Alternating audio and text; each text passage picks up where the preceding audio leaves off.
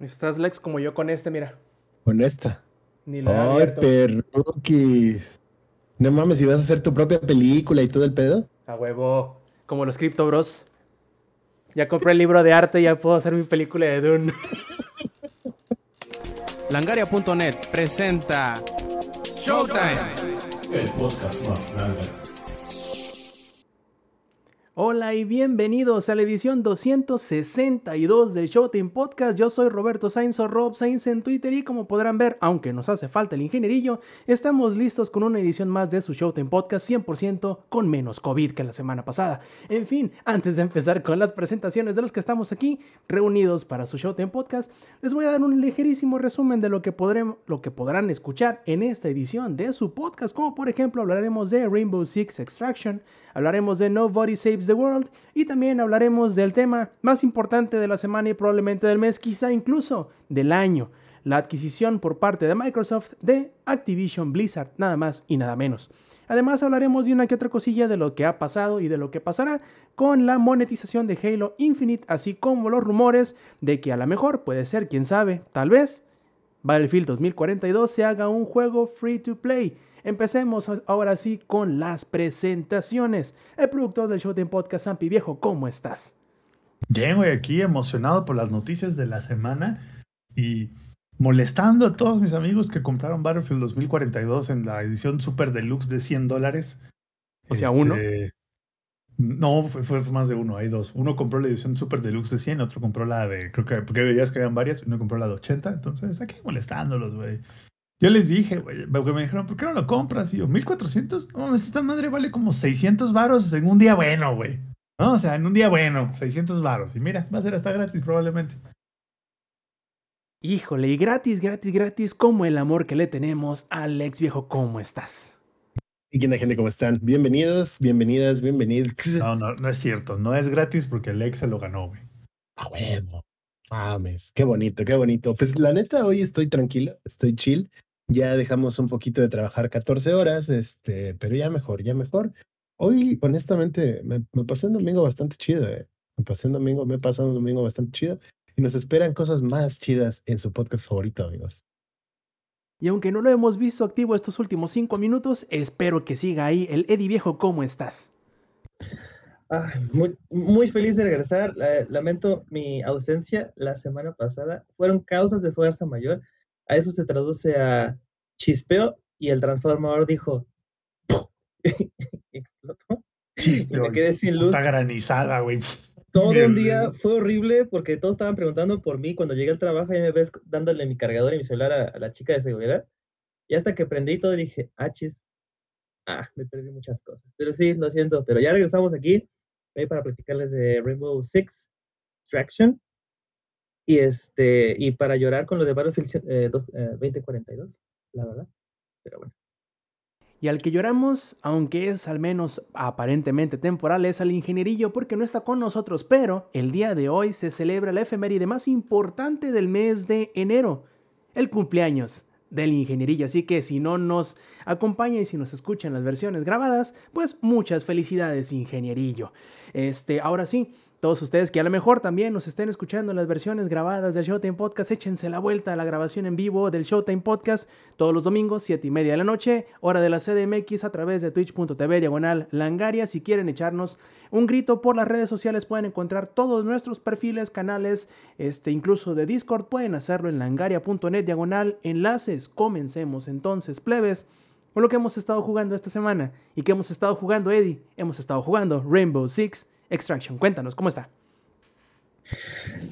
Híjole, este, pues no sabía qué pensar porque ah, ¿hace cuánto lo anunciaron? ¿Fue que por allá del 2019? Eh, el Como Extraction? 2018, porque primero Sí, fue... Y, y- y iba a ser un top-down shooter, ¿no? Originalmente, o es idea mía.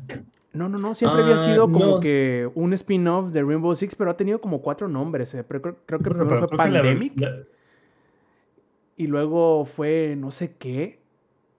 El chiste es que como tenía un nombre parecido a epidemia y a pandemia y a enfermedad, dijeron, no, como que... Outbreak.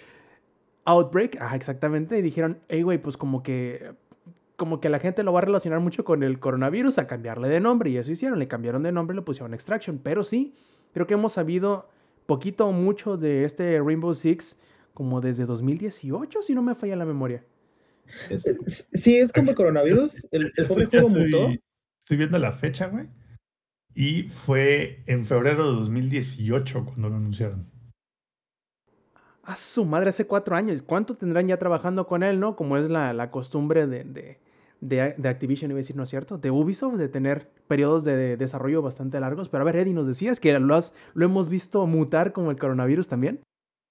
Sí, este, pues me, saca de onda que hayan pasado tantos años cuando el juego es básicamente Rainbow Six Siege. O sea, son los mismos assets y todo. O sea, cambia un poco en cuanto a sus operadores, porque si recordamos en el Siege, pues obviamente es atacantes contra defensores y pues cada, es, es diferente la forma de jugar de cada uno. En este, eh, a grandes rasgos, es 3 contra ambiente, o sea, PvE. Eh, al principio, cuando yo leí eso, mm, como que dije, "Ah, esto no, puede, no podría enganchar mucho porque a la gente es muy competitiva. Y más que nada en Rainbow Six Siege sí es muy competitiva. Eh, digo, o sea, ¿cuándo fue que salió el juego? ¿En el 2016? Porque yo me acuerdo que 2015. ve, o sea, tiene muchísimo y todavía le siguen este, metiendo operadores eh, Ya tiene cada año. un- Y, y muy buen Sí, soporte, aparte. Ajá, o sea, creció un chingo. Yo lo reseñé, me gustó muchísimo el juego, eh, pero es mucho de trabajo en equipo, o sea, es micrófono a huevo o de mínimo estarte comunicando al 100% con este, con el, ¿cómo se llama? Con las, con las opciones que te da el, el juego. ¿Me explico? O sea, con la ruedita de comunicación. Am, y, y Extraction no es, no hay mucha diferencia. O sea, igual te pide eso. Lo empecé a jugar, dije, ok, vamos a ver qué onda con esto. Desde el principio ya tiene crossplay. De hecho, estuve escuchando a, varios, a varias personas jugar y hasta entre ellos me decían, "Eh, ¿dónde juegas? Y todos, ah, pues yo en Xbox, yo en Xbox. Y yo, y yo rarito en, en PlayStation, pero ningún problema de conexión en... en entre gente partidas. La, la mayoría de la gente que tocó era de Xbox. ¿Mande, mande?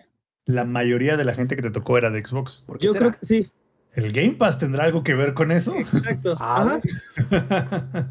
Sí, ¿eh? Sí, sí, sí. Este, e- eso está chido porque encuentras partida inmediatamente. De hecho, ahí dice eh, tiempo de espera aproximado 13 segundos. Y cuando se pasa más de los 13 segundos es porque alguien se salió de la partida y te vuelve a sacar. O sea, cuando te, se tarda más es porque alguien se salió. Pero casi es inmediato. Entonces, ahí está chido. Jamás he tenido problemas de conexión durante la partida, lo cual es súper importante porque literal si se va uno ya perdiste, ya casi tienes que retirarte de la partida. Am, el juego es tú contra el ambiente, o sea, contra los... ah, que- lo marcan como si fuera un... No como aliens, pero sí como un virus. O sea, no, no lo quieren marcar tanto como virus por, por, lo, por lo que está pasando de la, de la pandemia. Por razones obvias. Ajá, por razones, por razones obvias, este, no vamos a decir que, que es un virus, pero es algo que, que es- surgió de la Estatua de la Libertad y empezó a consumir y am, esparcirse por ciertos lugares importantes de- del, del mundo. Al hacer esto, igual empezaron a em, sacar más info. Es como la historia del, ex- del Extraction, que empiezan a estudiar al, ya vamos a decirle virus, empiezan a estudiar al virus y este, empiezan a hacer armas nuevas, bla, bla, entonces, este, pues ya ahí da como que más pauta a tener nuevas armas, nuevos equipamientos, nuevos operadores, entonces, por ahí va el asunto.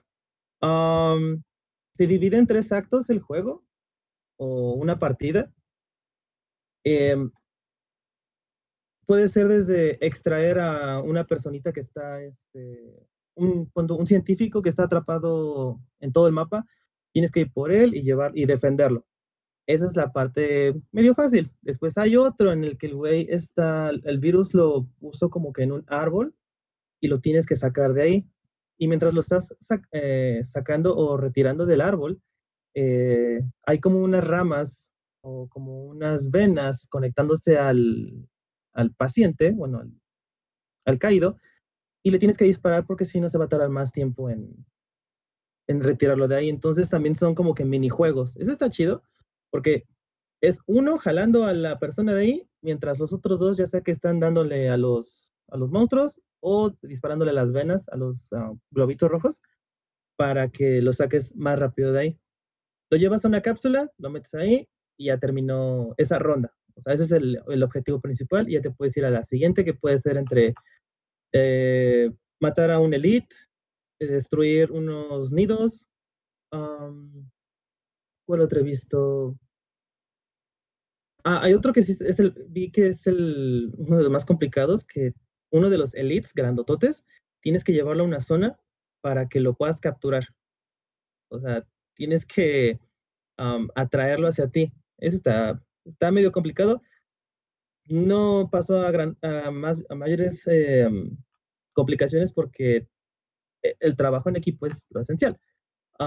Hoy tu, ahorita tuve, antes de conectarme a- con ustedes, tuve una última partida en la que tuvieron los dos chicos 100% micrófono, sus operadores ya estaban por ahí del nivel 6, este, entonces ya sabían cómo jugar y literal me dijeron, ok, vamos a ganar esto si tú, ah, dijeron el nombre de mi personaje, no disparas a lo estúpido. Y así de, ah, ok. Y ahí me ves guardando mi lanzagranadas. eres, si tú ¿Para eres qué? carnada, dices. Sí, yo así de understood, y yo así de, oh, sí escuchas, ok, ok, va, entonces, este, nada más aguas con ser sigiloso. Y el chavo lo dijo, este juego se gana si eres sigiloso. Y la verdad sí, esta última partida la terminamos sin ningún problema, porque todo el mundo fue este, sigiloso, y las anteriores se van como pinche rambos, y yo nada más veo cómo se van, y nada más veo cómo se escucha el teammate down, y yo, ah, Oye, Eddie, ya me ves.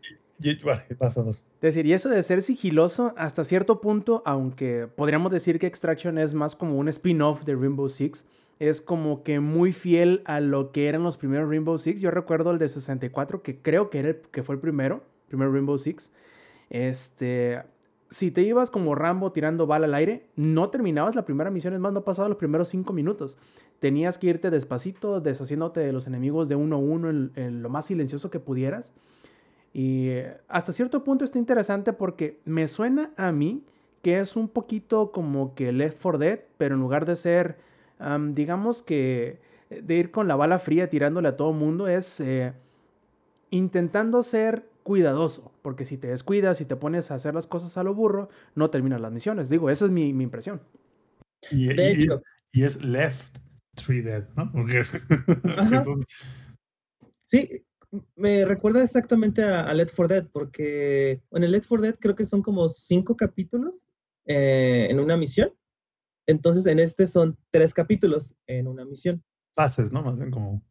Ah, checkpoints, podemos decirlo. Bueno, sí. La, la misma fórmula, o sea, la, la fórmula viejita, la misma fórmula que también está usando el Alien Fire Team, ¿no? O sea, como que es la misma fórmula clásica, no reinventaron nada, vaya. Y de hecho, antes de empezar la partida te aparecen los tres escenarios que te van a tocar, que va a ser el de extraer a una persona, salvar a una persona y el último de el elite. Entonces, desde ahí estás viendo qué equipo vas a llevarte. En total, si no mal recuerdo, hay 16 operadores, pero al principio nada más tienes acceso a 8. Los demás los empiezas a desbloquear este, subiendo de nivel general, porque también tu propio operador tiene niveles y también sube su equipo. Y con, con la primera actualización de uno de mis operadores dije, wow, no me imagino qué más va a traer. O sea, se ven muy bien cada uno. ¿Qué pasó?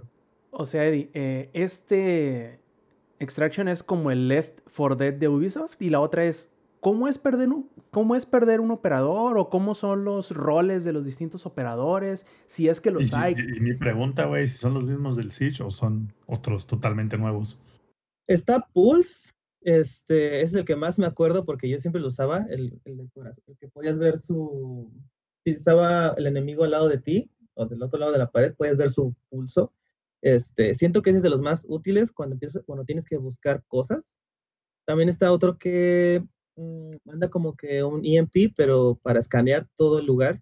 Eso está muy útil, pero nada más lo puedo usar una vez cada como tres minutos, entonces eh, es bueno utilizarlo cuando uno esté ya sea en un punto céntrico para que puedas tener más, este, para abarcar más espacio.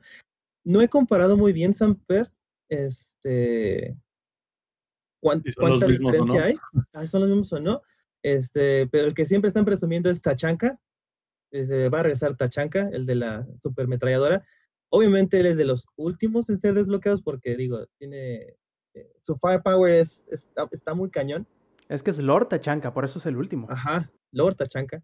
Em, ¿qué otra cosa? Ah, eso que dijiste de que qué pasa cuando un operador está MIA. Por ejemplo, en mi experiencia todavía, yo creo que me faltó regarlo un poquito más, eh, porque, hagan de cuenta, en cada partida o en cada mapa, eh, bueno, mm, digámosle cada fase, porque son tres fases, que en cada fase, eh, si un operador es, eh, cae, lo puede revivir una vez. A la siguiente vez, el juego, el, hay un- es una um, mecánica que si se cae el operador, en- para que no lo absorba el virus, se hace como que un- una, protección amarilla. Se ve grotesca. Entonces tienes que llevártelo y meterlo en una camilla para que lo extraigan. En, eh, ahí el nombre extraction. Entonces, si ya perdiste a uno de tus a uno de tus compañeros y tú ya tienes bien poquita vida y todavía no terminas la partida, la mejor opción es apretar el botón de extracción, sobrevivir esos 30 segundos de que, llegue el helicóptero e irte. ¿Por qué? Porque así no, no pierdes a tu operador. Te dan experiencia porque si fuiste extraído, o sea, te dan este, un bono de 90% sobre tu experiencia, lo cual es fenomenal. Y entre más experiencia tengas, este, más puntos de vida le das a tus, a, tu- a tus operadores, porque ahí les va. Yo cuando termino una partida y termina con 100% de vida, a mi operador aparece que no se le bajó vida. Pero si termino con el 90, eh, con el 50, 45 o sobreviviendo con el 10% de vida, te aparece ahí, operador herido. No lo vas a poder usar hasta que recupere más vida. Entonces, por él, ¿no? Tienes que extraerlo. Ajá, después ti- tienes, ahí ahí te aparece MIA. Este, todavía no, es lo que les digo, a mí todavía no me ha pasado, todavía no he perdido un operador. Bueno, entonces. ¿Mande? Porque eres muy bueno, entonces. Quisiera, quisiera decir eso, pero o, aplico la de, ¿saben qué? Mejor aquí fue que aquí se quedó, entonces este, me llevo el que puedo Y, más, al, y más al inicio que tienes pocos, ¿no? Ajá, sí, es eso, o sea, dices, ¿Y ah, qué? ¿Y es, y si los pierdes todos, qué? ¿Endgame? Es una muy buena pregunta, me gustaría averiguarlo y tal vez por el bien de esta reseña lo voy a hacer, aunque me odien mis compañeros de equipo, porque eh, entre más puntos de experiencia obtengas durante la partida, se traducen en puntos de vida. Entonces, este, yo ya había perdido a dos, um, bueno, no perdido, sino que no los puedo usar porque tenían muy poca vida. Pero como en esta última partida con esos chicos me fue excelente, o sea, obtuve como 13 mil puntos de experiencia, se tradujo como en 50 puntos de vida, pues recuperaron casi más de la mitad. Y ya recuperé a todos mis personajes. Algo que sí veo malo con esto es que si uno, hay un operador que te gusta y quedó mal herido, pues no lo vas a poder usar en un buen rato más que jugando. Eh, me suena a temática free to play, en el que tienes que esperar a que se reinicie. ¿no? Así de, que se 12 enfríe, ¿no?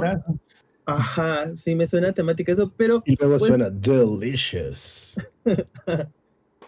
pero me, me- también me, me suena esto a que te están empujando a que uses otros operadores y que no te quedes con uno solo. Entonces, eso está, eso está bien. Mi duda, Eddie.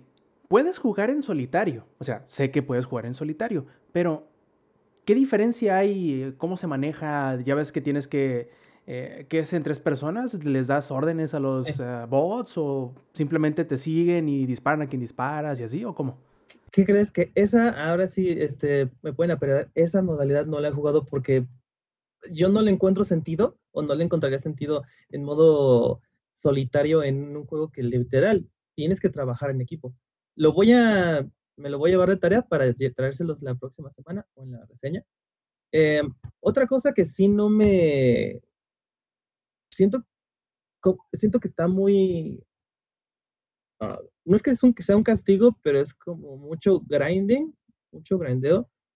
El hecho de que casi todos los modos de juego siguientes o modos de dificultad siguientes o los operadores están atados a un nivel de, eh, de juego muy alto. O sea, tienes que estar jugando demasiado para que te dé todas las recompensas.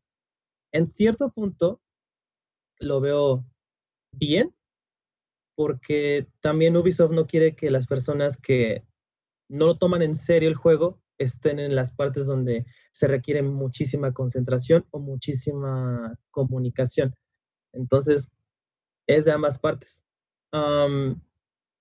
Porque también me acuerdo muchísimo del Rainbow Six, que para entrar al modo competitivo, a fuerzas tienes que entrar a meterte a nivel 25. O sea, tienes que haber llegado, tienes que haberle metido mínimo unas 10 horas al juego. O como en Overwatch, que es a nivel, ve- creo que si no recuerdo, 25. O, o como en League of Legends, que también tienes que llegar al. que no sé qué nivel sea, pero tienes que avanzar antes de poder rankear. Al 30 al menos. Mm. Ajá, entonces, este, sí, como que tiene un candado, muchísimos de los modos de juego, o sea, no, no puedes meterte de lleno a todo, porque en el nivel que yo estoy, que es en el de la Estatua de la Libertad, son los mismos niveles, una y otra vez. Porque al principio del juego te muestran todo lo que te puedes esperar, y no me he topado con las cosas horribles que los, los más, los más difíciles, que uno de los más difíciles son operadores infectados. O sea, ahora sí que sería un como un Rainbow Six, este Siege, perdón. O sea, contra operadores, literal. Pero imagínate con eh, inteligencia artificial del juego, entonces, pues, sé que pueden apuntar mejor ellos a veces que nosotros, ¿no? Entonces, sí, este, está, está muy bueno. La comunicación, como les digo, es primordial. Sí está divertido. Eh, es un juego de stealth, porque al principio, pues yo veía cómo se iban a lo estúpido y yo no veía cómo se morían, pero obviamente a ti no te detectaban. Entonces me veías matándolo a los monstruos eh, que se mueren de un disparo a la cabeza. Sí, sí lo se quedó como en el Siege, que pues, si es disparo a la cabeza, pues ya se va. Obviamente los grunts, o sea, los chiquitos. O sea, tampoco le movió mucho Ubisoft ahí, ¿no? Ajá, sí. Este, también está eso de las fortificaciones. Por ejemplo, apliqué esa, eh, que se rompió una ventana o algo así, y, ahí me ves sacando la carpintería. Eh, como Frankie, el de ahí poniendo todos los tablones. Y sí sirve, este, ahora es para, más que nada para que no, no entren los monstruos y que no te flanqueen, porque pueden llegar de todas partes, luego explotan y vuelan todas las paredes. Entonces, um, me está gustando. Eh, no le tenía muchísima ah, fe por el hecho que no es contra otro jugador, sino que contra un contra Environment. Este, pero sí lo están haciendo divertido. Te digo, tus personajes van creciendo poco a poco, pero el juego te recompensa si eres bueno. Entonces, es, eso es Get Good. Eh, como, como cualquier juego de Tom Clancy, que este, si te avientas mucho a lo estúpido, pues no te va muy bien. Pero si la piensas bien y trabajas en equipo, te va a recompensar demasiado bien el juego. ¿Sabes a qué me suena este Extraction? Más que un Rainbow Six eh, hecho y derecho completo, del cual no tenemos desde, ¿qué? Vegas, creo, ¿no? Que fue en 2011 el último. El- creo que el Vegas 2, sí, güey, como 2010, una madre así. O sea, ya, ya llevamos Muy 10 bueno, años. by the way, que eso, eso está buenérrimo. Te- tenemos como 10 años sin un Rainbow Six Vegas. A mí, ¿sabes a qué? 2008, perdón. A su madre. Entonces, 2011, ¿qué fue? El Advanced Warfighter, creo, ¿verdad? El 3. El Eh, Ghost Future, Recon. Por Future Future Soldier. Soldier. Future Soldier. Malísimo, güey, by the way. Ah, está No. bonito. Está A mí sí re malo, güey. Yo lo jugué, lo, yo jugué lo jugué beta muy- de ese. Yo lo jugué mucho, mucho lo jugué, pero era muy malo, güey. E- Era más por obligación que por gusto. Sí. A lo que iba. A mí me suena que, que, que Extraction es más o menos lo que podría llegar a ser Overwatch 2 si es que solamente dejan la parte de historia para Overwatch 2 y le meten todo lo que planean hacer del multiplayer único al, al, al 1. Me suena sea, más o ¿quieres menos que- así. ¿Quieres que Extraction sea un meme? Ya lo es probablemente, no lo sabemos. Pero este, a lo que voy es eso. ¿Tú crees, Eddie, habiendo jugado lo que has jugado y, viendo la comparación o cómo se, se, se iguala en este sentido a, Overwatch, ¿crees que hubiese sobrevivido, llamado la atención o tenido su propio peso lo suficiente como para haber importado, digamos, de alguna forma, de no haber salido en Game Pass? No. Porque como tú nos dices, eres el único que juegue la versión de Play 5. O sea, obviamente porque los demás están aprovechando el hecho de que es gratis y claro, pues regalas hasta las cachetadas. Pero me llama mucho eso la atención, ¿eh? El hecho de que tú seas dentro de tus partidas el único que te hayas dado cuenta que está en la versión de PlayStation 5. Me suena que a lo mejor... Yo, creo que lo mismo, exactamente lo mismo, le, le, le está pasando, le pasó al Aliens Fireteam. Siento que es un juego, güey, que si no hubiera salido en el Game Pass, nadie hubiera pelado ni una chingada. No, y aparte también se, se, deja ver en el precio del juego. 40 dólares. O sea, no es, no es full, no es full, full price. Entonces yo creo que también Ubisoft dijo, no, ¿saben qué? Hay que, hay que bajarlo un poquito a esto para que sea un poquito más este um, accesible accesible y que no se vea como una expansión de, de Siege. Porque pues, obviamente hay mucha gente que está ahí porque es el PvP. Pero este iba, PvE, iba a ser mi siguiente pregunta. ¿Era necesario un juego aparte o pudo haber sido un DLC? Es que son casi los mismos assets, o sea, literal. Antes no son los mismos mapas, güey. Y quién sabe, luego resulta que sí, luego como a Ubisoft no se le da reciclar cosas. ¿Verdad? Far Cry Primal. Y, y, luego la otra pregunta es, ¿qué tan siendo juego de Ubisoft? yo, sé que, yo sé cuál va a ser la respuesta, pero igual quiero hacer la pregunta. ¿Qué tan repetitivo es, güey? Eh, sí, es muy repetitivo. Es, lo que, es, lo que, les digo, o sea, ahorita es puro grindeo para poder salir de, de, Manhattan, de salir de, quiero, ya no quiero estar en Nueva York, maldita sea, ya quiero estar en, en los siguientes mapas que ya son de una dificultad mayor. Pero es como que es lo que les decía. El juego no te va a dejar avanzar si no ve que eres bueno. La verdad. Pues bueno, entonces Eddie, esperamos la reseña escrita en langaria.net sobre los puntos que quedaron pendientes de tratar en esta discusión, dado que pues obviamente no ha habido el tiempo suficiente para poder explorar en su totalidad Rainbow Six Extraction. Pero entretiene, ¿no? Ya de menos. Sí, la verdad sí, está muy padre. La verdad, este, si tienen Xbox, tienen Game Pass y tienen amigos. Este, híjole, híjole, híjole, cabrón.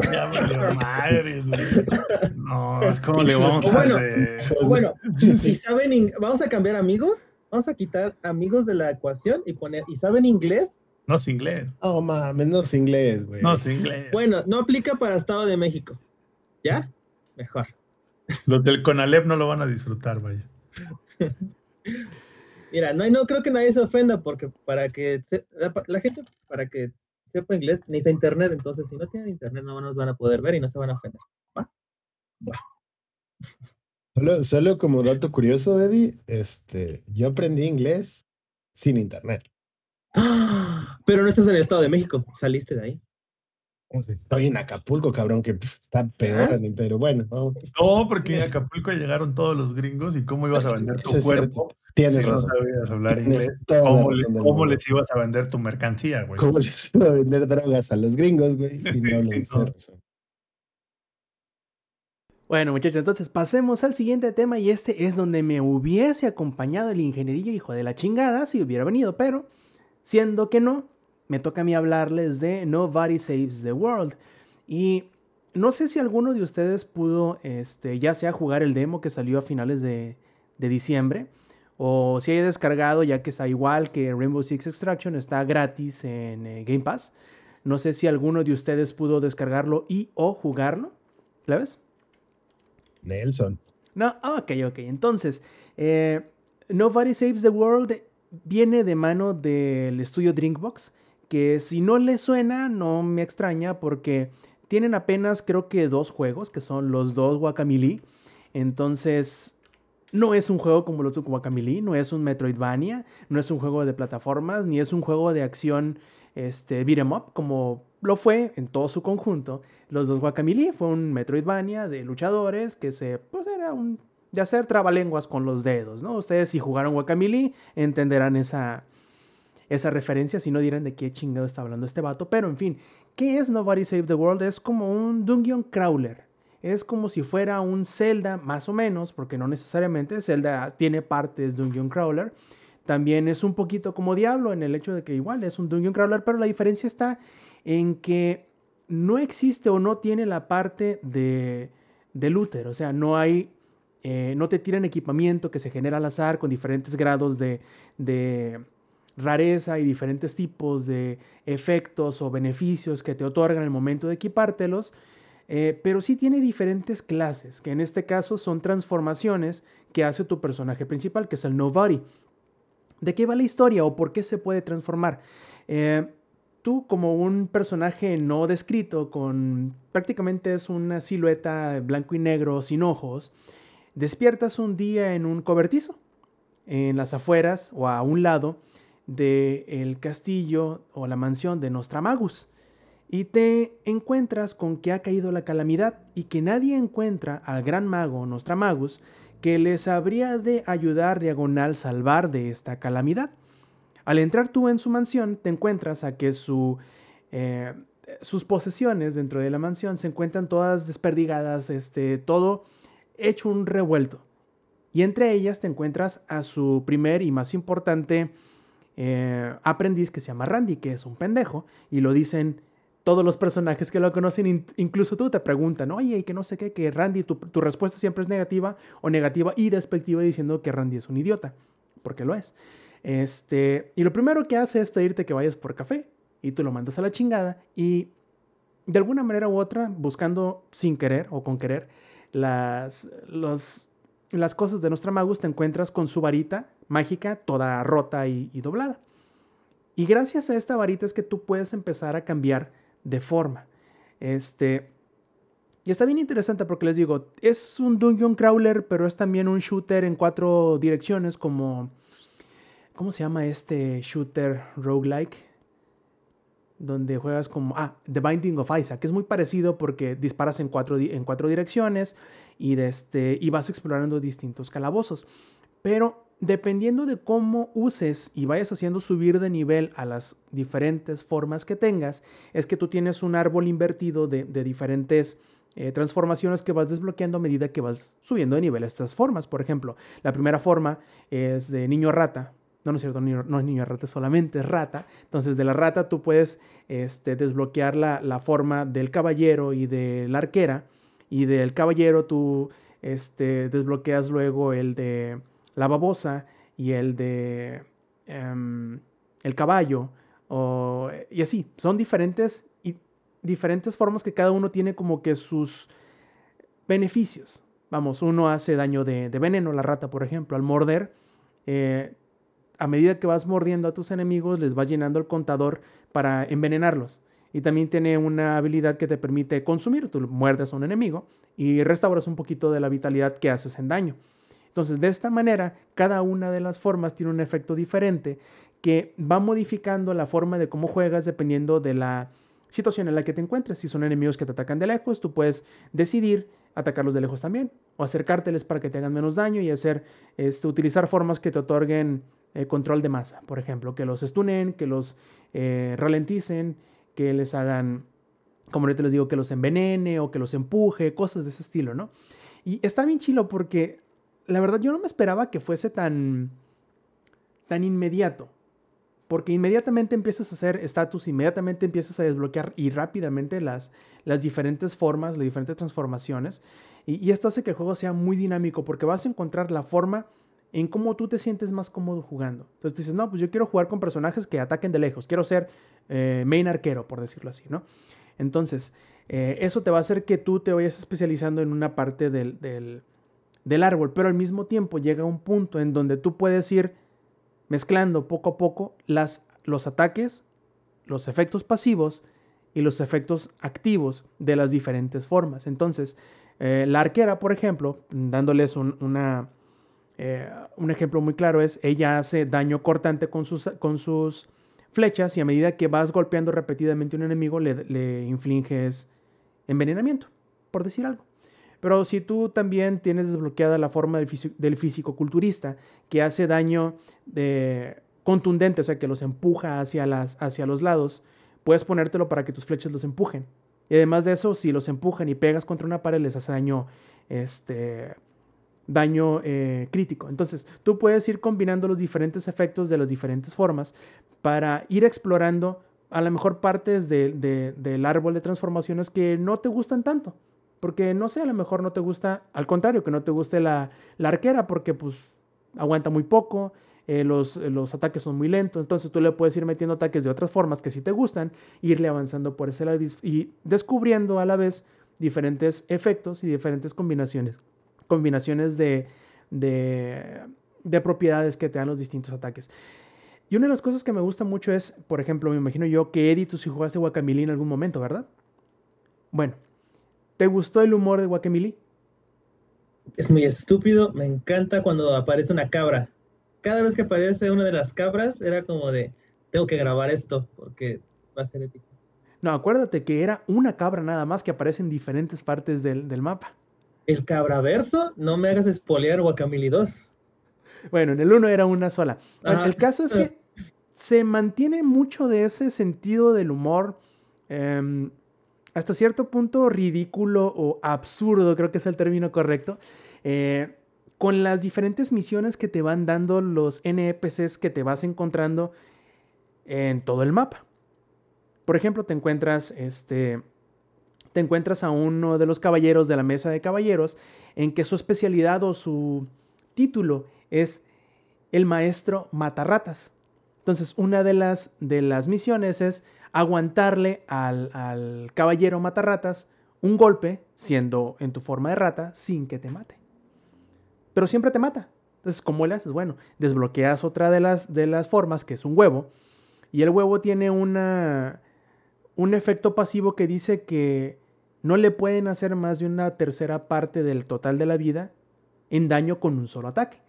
Entonces, ya que desbloqueas la forma de cómo ponerle ese efecto pasivo a la rata, te le vas, te le pones enfrente al caballero y le dices, a ver, chingale, cabrón, y no te puede Es- matar. es- esa madre suena como cuando estás tratando de hacer una build en League of Legends, güey. Ándale. Entonces yo creo que esa es parte de lo, de lo divertido del juego, no nada más el, el- el diálogo entre los personajes o lo absurdo, porque también tengo un- ahorita una, una misión que no la he podido completar, en donde te encuentras a un alienígena vestido o care- care- caracterizado como una persona humana, haciendo su mejor esfuerzo para, según él, pretender y ser la imagen perfecta de un humano, pero obviamente no lo es. Dice cosas que una persona normal no diría y dice, ok, yo sé que será muy difícil, pero al momento de llegar a, a- a este planeta y estrellar nuestra nave, éramos dos y quedamos en partes separadas del mapa. Te pido por favor la dificilísima tarea de que si encuentras a mi otro compadre, me lo avientes para acá. Yo sé que será difícil porque nos hemos este, mezclado tan bien con, la, con, con- con los humanos que va a ser muy difícil encontrarlo. De ese estilo son las, son las emisiones y están, están muy divertidas, la verdad. Y tiene hasta cierto punto algunas partes roguelite-escas muy similares a Diablo. Porque aunque el mapa principal, el, el overworld, es siempre igual, la, la región que está al oeste siempre va a estar al oeste, la región que está al este siempre va a estar al este y así sucesivamente, cuando te metes a alguno de los semicalabozos o calabozos, al momento de entrar se generará procedimentalmente, de manera que cada vez que entres o que te maten, va a ser una experiencia distinta. Entonces, si tú no llegas hasta, si tú entras a uno de estos calabozos de cualquier denominación, ya sea un semicalabozo como le dicen ellos, o un calabozo completo, y no alcanzas a llegar a la puerta del jefe, y ahí haces un checkpoint, entonces si te matan tienes que volver a empezar desde el inicio. Lo bueno está en que todos estos calabozos nunca son muy largos, te van a tomar los semicalabozos quizá unos 5 o 7 minutos, y los calabozos completos entre 20 minutos y quizá media hora, dependiendo, porque hay calabozos muy grandes que son parte de la historia, hay calabozos medianos que son parte de las misiones y hay semicalabozos que son simplemente para meterte y explorar, sacar experiencia, este dinero y moneditas para, para mejorar eh, los ataques, que es otra cosa muy importante. Eh, si tú encuentras ataques o efectos o formas que te gustan, tú puedes ir mejorando cada aspecto de estas formas, por ejemplo, puedes mejorar el ataque normal. ¿Mande, Zampi? No, o sea, el- eh, lo. Te iba a hacer una pregunta para el final, pero bueno, ya te la hago de Ah, una bien, vez. ah, bien, pregúntame, Sí, cabrón, pregúntame. Sí, o sea, eso sí, porque. Y creo que algo así habías mencionado, creo que en WhatsApp. O sea, es. Es, es, es ese juego que vas a jugar después de un juego tan denso como Control. Pero no suena tan sencillo tampoco. Es que no es que sea sencillo, sino que como que no es muy rebuscado. Sí tiene sus em, detallitos, pero yo creo que si por ejemplo te pones a escuchar un podcast y te pones a jugar un ratito, en realidad no te vas a perder mucho del contexto de la historia del juego, porque como son puras pendejadas en realidad las que estás leyendo de la historia, en realidad lo que más te llama es el acto de jugar momento a momento, cómo se juega, cómo se siente, cómo vas evolucionando y cómo vas mejorando tú como jugador y no necesariamente cómo se desarrolla la historia tal cual, porque la, la, la trama principal es juntar pedazos de, de, la gema mística para poder enfrentarte a la calamidad y encontrar a Nostramagus. Es prácticamente eso. Al final de cuentas, tú vas a enfrentar a la calamidad y le vas a ganar y ya estuvo. Y vas a descubrir quién eres tú como el Nobody, porque nadie más como tú hay en ese mundo, pues. Eh, no es nada particularmente profundo, particularmente filosófico, particularmente... Suena, Nada suena, suena como este como el sistema de combate del primer Pokémon. Alex no me dejará mentir. El primer. Pokémon usaba un approach piedra, papel o tijera y se acabó. Ya después con otros Pokémon ya lo empezaron a meter piedra, papel, tijera, este, Lagartija, lagartija Spock. Pero este, pero los primeros era piedra, papel, tijera y se acabó, ¿no? Y luego es qué va a pasar si tu lagartija tuviera una naturaleza en específico y, Y luego, ¿qué si tuviera dos? y luego que si tuviera IBs, EBs y le seguimos, ¿no? Pero Y si tú- y que- Pokémon. ¿Qué iba a pasar si tu lagartija era prima de Spock?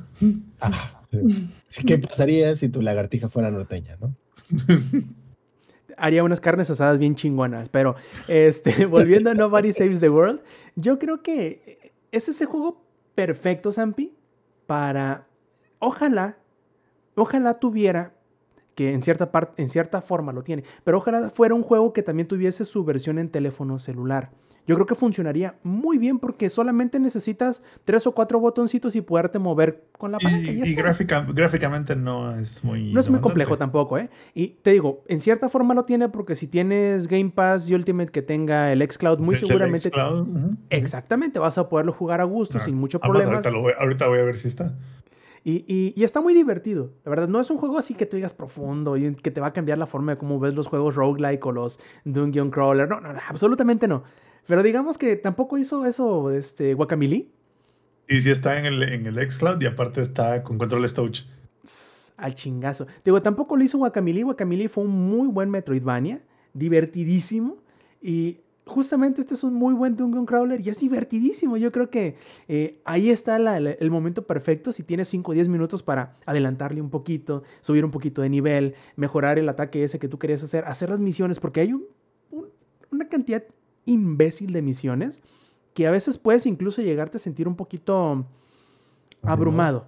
Pero siempre y cuando te, con- te concentres en decir, ok, voy a hacer las misiones que me quedan de la forma fulana de tal, que me hace falta subirla de nivel para ver qué sigo desbloqueando, qué forma más ridícula siguiente este, desbloqueo próximamente. O voy a buscar las, las hadas que te hacen mejorar la magia, o voy a explorar este pedacito del mapa, o bueno, no pude con este calabozo, voy a machetearle un poquito, subir de nivel y, pues ganarle, ¿no? Terminar este, este calabozo.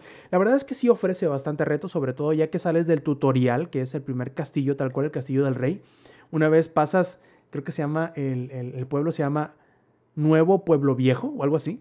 Este, una vez pasas ese pedazo de la historia, se pone bastante retador, no difícil, pero se pone retador y empiezas a disfrutar así, de, ah, sí, ¿cómo que no puedo? Y ahí vas otra vez y vas a estrellarte contra la pared hasta que eres tan testarudo que tumbas la pared, ¿no? Y está, está divertido, la verdad, échenle un ojo, no pierden nada y yo creo muy personalmente que sí vale o si hubiese valido la pena, más allá de estar en, en, Game Pass, yo personalmente lo hubiese comprado, dado que soy bastante cre creyente de Drinkbox. Ya con el primer Guacamole me ganaron por completo, el segundo lo jugué y lo disfruté como, como nada en el mundo.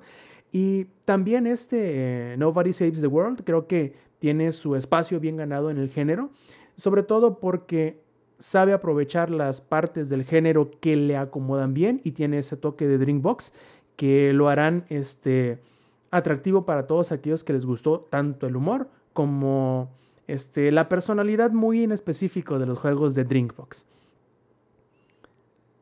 Como dice acá Jefes Tomar, Micro Suave y mi tío Phil es mi pastor, nada me falta, ahorita hablaremos de ello, Jefes Tomar, espérate tantito carnal, y sí cierto.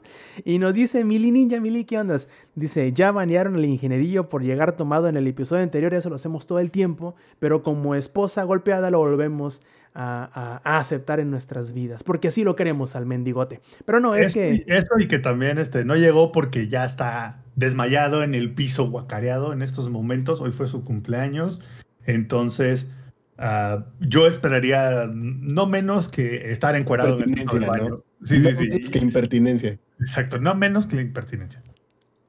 Y bueno, así como el ingenierillo, obviamente el día de hoy se puso no nada más el mameluco, sino también se puso el pañal para, pues uno nunca sabe para qué lo puede necesitar en las instancias de celebrar. Para no tener que levantarse, güey. No, sí, para en las celebraciones de cumpleaños uno nunca sabe hasta qué punto va a llegar en su ebriedad, ¿verdad, Lex? Entonces el pañal nunca está de más.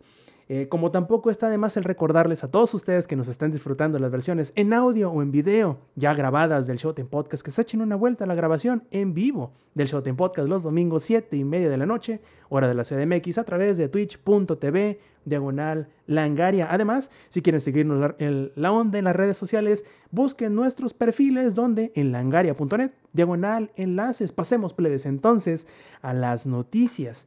¿Y qué noticia tenemos por hablar sino la más importante, como les dije, no nada más de la semana, probablemente tampoco la más importante únicamente del mes, sino quizá la más importante del año y esa es... De la década, güey. Espérense, espérense. La cosa está, si ustedes no saben y nadie se los contó, pero bueno, ahí les va. Durante nuestra, nuestras vacaciones de, fin de año, recibí una misteriosa llamada de un tal Phil Spencer y nos dice, me dijo, Rob, la neta, queremos adquirir Langaria y el Showtime Podcast. Entonces te ofrecemos una cuantiosa cantidad de dinero. Y yo le dije, Phil, viejo, lo tomé del hombro, lo agarré, le di un apretón, le dije, vamos. Dice Filadelfio. Le dije, Filadelfia. Sí, así le decimos los compañeros, ¿no? Filadelfia, le dije. No, es, es Filomeno. Filomeno, le dije. Fili, carnal, amigo. Dejaremos pasar esta generosa oferta porque sabemos que hay alguien que lo necesita más. Sabemos que Activision Blizzard está arrastrándose. Please, ve y salva Heroes of the Storm.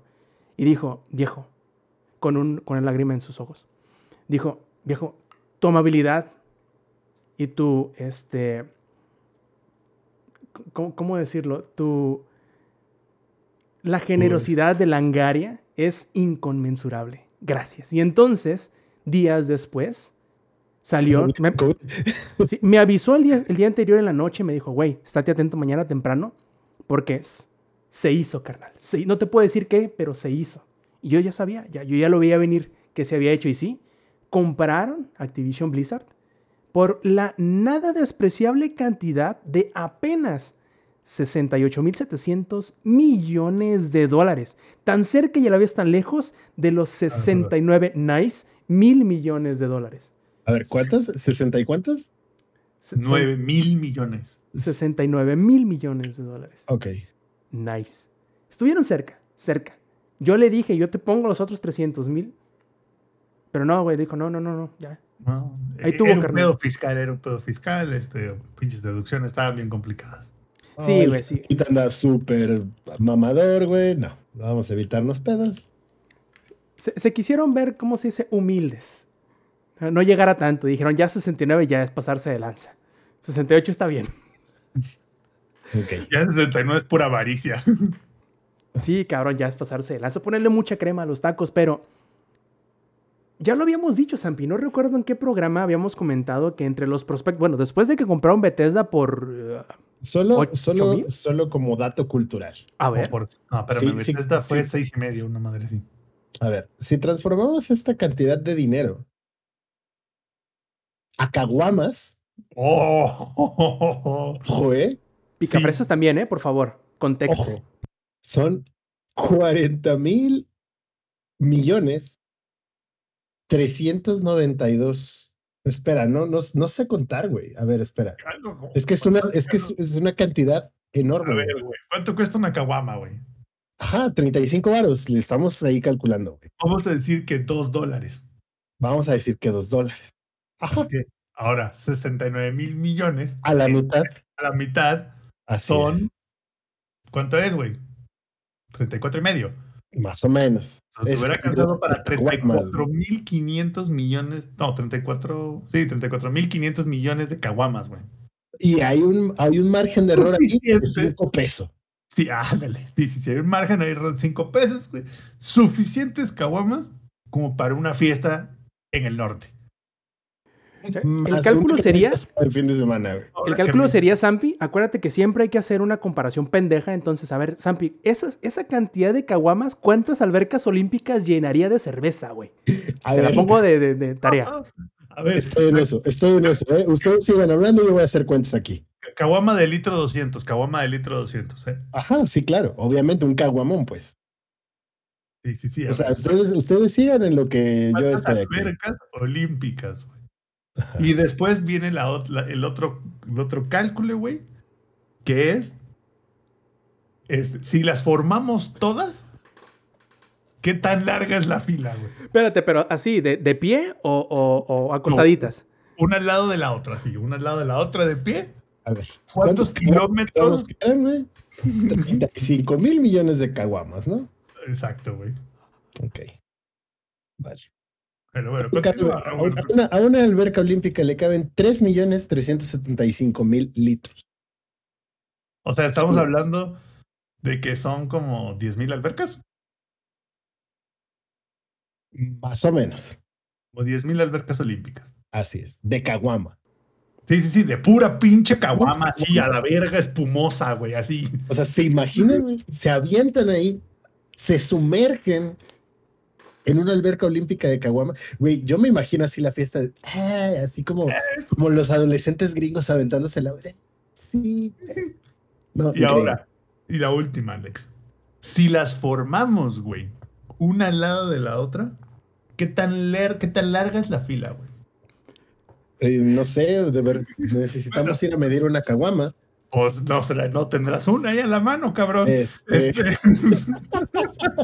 La vez nos pregunta el necro acá en el chat, ¿es examen de matemáticas o qué? Dice. no, pero, pero estamos, pero, pero para que veas, Necro, que estamos bien pistolas para las matemáticas, ¿eh? Que aquí sí se nos da la mano. qué tengas una caguama aquí al lado. Entonces, aproximadamente son este, dos pulgadas. Es la longitud de una caguama, que son aproximadamente 5 5 centímetros. centímetros, más o menos. Más. Pulgada y media, diré. O sea, hay un margencillo de error ahí. Diré que es como pulgada y media. Son como, diremos 6 centímetros de diámetro de la caguama. ¿Cuántos kilómetros de caguama es entonces? Así es. A ver, si tenemos. Ahí, ahí sí saca, ahí sí saca la calculadora. Porque ahí sí está, 35. Son 35 mil millones de caguamas. Exacto. ¿Seis? Es un vergo, güey. Es un vergo. Es un vergo, güey. Es un vergo. Son como 190 mil millones de Espérame, son- centímetros. Son De 270 mil. Sí, no, eso es una mamada, güey. Está increíble, güey. O sea, es la peda increíble, la más increíble que se te ocurra, güey. Pero, bueno, perdona, Rob, tú, tú empezaste, Roberto, esto es tu culpa, güey. Si vamos a subirnos al tren del mame, lo vamos a hacer bien, güey. Macizo. Bueno, a, a final de cuentas, este es, es como, ¿qué será? Como 16 Bethesdas, más o menos, yo creo, lo que salió en aquel entonces, la compra de Bethesda.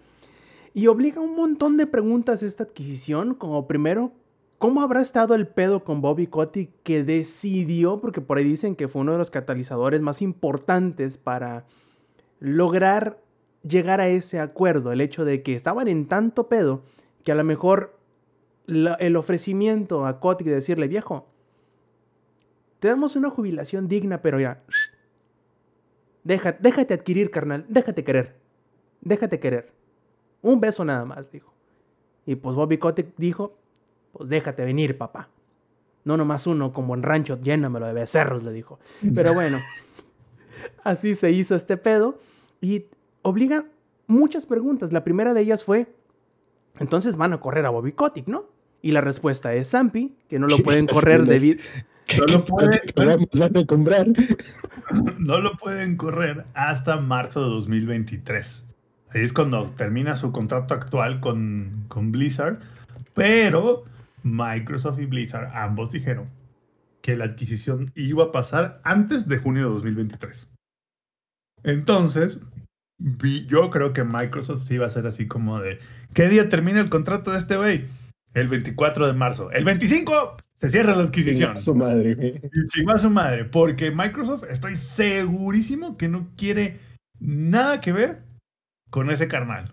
Nada, pendejos, güey. Nada pendejos, güey. Digo, por, por si no están conscientes de lo que está sucediendo y porque les gustan los videojuegos y están debajo de una piedra, hay un pedo, güey. Hay un pedo durísimo con Blizzard. No es uno, son como 10 mil pedos. Solo para recordarles que llevamos varios meses ya, si no es que todo el regreso del Showtime Podcast, hablando de los pedos que ha tenido Blizzard. Ha sido el árbol que no deja de dar, güey. Ha sido la ¿Cuánto? 4T de los videojuegos, güey. Nomás Es- salen y salen y salen noticias de esa madre. todos los días. Y, y- y la verdad es que está, está bien interesante porque, por un lado, no pueden correrlo todavía. A lo mejor no sé si no quieran, pero no pueden hacerlo. Creo que fue un actor importantísimo en la consolidación de este acuerdo. Eh, sobre todo porque si no hubiese habido tantas metidas de pata como se dieron, que probablemente pudo haberse resuelto de una manera diferente o no diferente, pudo haberse resuelto en alguna medida el problema que tuvieron porque no lo pudieron o no lo quisieron eh, resolver y a lo mejor no se hubiese dado este acuerdo como consecuencia de esa resolución de los problemas que ya tenían. Pero lo que sí es bastante palpable e interesante es la reacción del mercado. ¿A qué voy?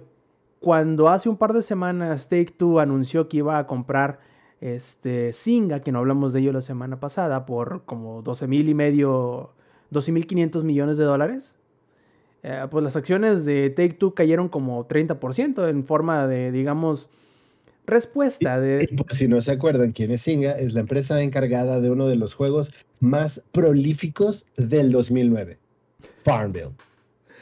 Sí, cu- cuando todavía importaban los juegos de, de- de Facebook. Bueno, respondieron de esa manera como diciendo, güey, ¿para qué lo compras? O sea, yo sé que tienes lana, pero pues no chingas, cómprate algo chido, ¿no? Eh, ahora, ¿qué sucedió en el caso de Microsoft Activision Blizzard?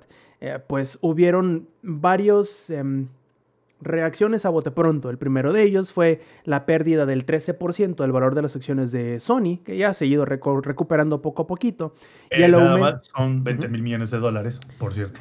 No más, O sea, casi nada. Ese, ese 13% fue lo que se le viene diciendo a Sony un vergazo, güey.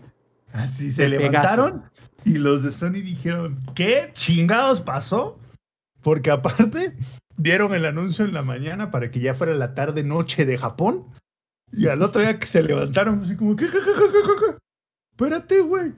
Y, y ese 13%, para darle más contexto, es la peor caída que ha tenido la acción de Sony en los últimos 20 años. Una madre así. O sea, Y es que Sony está haciendo su esfuerzo para traer eh, la retrocompatibilidad del 1, 2 y 3 en su Play 5 y viene Sony, viene Xbox con esto, nada más. y así. no, y espérate, y está Sony así. así.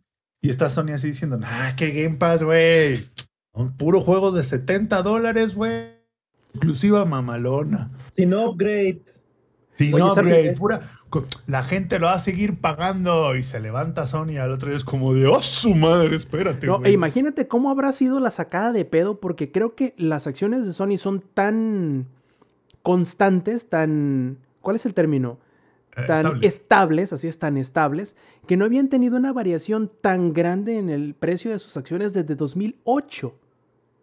Entonces, obviamente que sí lo resintieron, pero no en el sentido que a lo mejor muchas personas podrían esperar decir, güey, o sea, per- sí perdieron dinero, eh, pero perdieron dinero teóricamente, porque a como son de estables las acciones de Sony, muy seguramente van a volverse a estabilizar en el precio en el que se encontraban antes de y muy rápidamente. También hubo otro, eh, otra reacción en donde subieron un poquito las acciones de, eh, de Nintendo, un poquito las de Square Enix y un poquito las de Sega, creo recordar. Este, y, y la verdad es que es, es una cosa bien interesante porque no necesariamente significa algo malo, pero sí es una reacción es una noticia muy importante. Porque no te voy a decir que no es un publisher importante. Eh, Activision Blizzard es de los más importantes. Pero hasta cuando sucede, que fue lo que pasó, uno lo vería muy poco probable, ¿no? ¿Cómo es que un publisher que su juego, aunque va, digamos que a la baja, genera 500 mil millones de dólares al año? Activision. O sea, el Call of Duty. Ey. Y, y fíjate que yo, yo creo, Rob, ahí. Si lo piensas, Microsoft pudo haber comprado por menos lana, pudo haber comprado a Ubisoft, güey. Pudo A Nintendo incluso. comprado A EA. Bueno, Nintendo no, no lo pongo en la conversión porque Nintendo no hay manera que esté a la venta. ¿No? O sea, también hay que ser realistas, güey. O sea, ¿Microsoft tiene dinero para comprar Sony? Sí. ¿Microsoft puede comprar Sony? No. ¿no? Entonces es como siendo realistas, güey. Mm, No, o sea, sí puede, pero no va a pasar. No, es que, es que ahí te va. Luego es un tema de, no se trata de, aunque tengas la lana, si no te la quieren vender, pues no se puede, güey. ¿No? Entonces, necesitas tú, la única manera que tú puedas como que comprar una, una empresa, es, en este caso una empresa pública, es que la mayoría de sus inversionistas mayoritarios digan que sí. Es lo que pasó con Ubisoft ah, hace un tiempo, que una empresa, no sé cuál, estaba empezando a adquirir acciones de Ubisoft. Es que era mi siguiente fue punto. muy agresivo. Y hasta Cuando- Ubisoft dijo, no se preocupen, todavía tenemos control de nuestras acciones, pero estamos indagando con eso. Creo que era ¿Cuándo? Vivendi, por contexto. Cuando, cuando llega un momento en el que dices, güey, no le quiero vender, lo que ha pasado es, como dice Eddie, que hay algunas empresas que lo que hacen es que empiezan a comprar de poquito en poquito, de cachito en cachito, para que ellos llegue un momento en el que ellos, en lugar de tener que convencer a todos los accionistas mayoritarios, solo tengan que convencer como a una tercera parte, y esa tercera parte más los que ellos tienen, ya se armó. Eso se llama un hostile takeover, ¿no? Entonces, Y para mí que no es inglés, eh, una adquisición hostil. Entonces, cuando, bueno, para ti, para los del Conalep. Entonces, yo creo, yo creo que, que Microsoft salió y compró a estos güeyes en específico. Uno, vale la madre a Sony con el tema de Crash y Spyro, que siempre habían sido este, franquicias de Sony y ya no lo son. Dos, para que a Sony le diera miedo en el sisirisco de que puede que Call of Duty esté ahí en unos años. Puede que no, güey. O sea, todo depende, güey, de, de, de- ahora sí que, que cómo le vaya la burra en la feria, güey. ¿No? O sea, si, si Microsoft de repente dice, pues como que me está yendo mal, ¿sabes qué? El Call of Duty el siguiente año ya no va a salir para Play. Háganle como quieran, güey.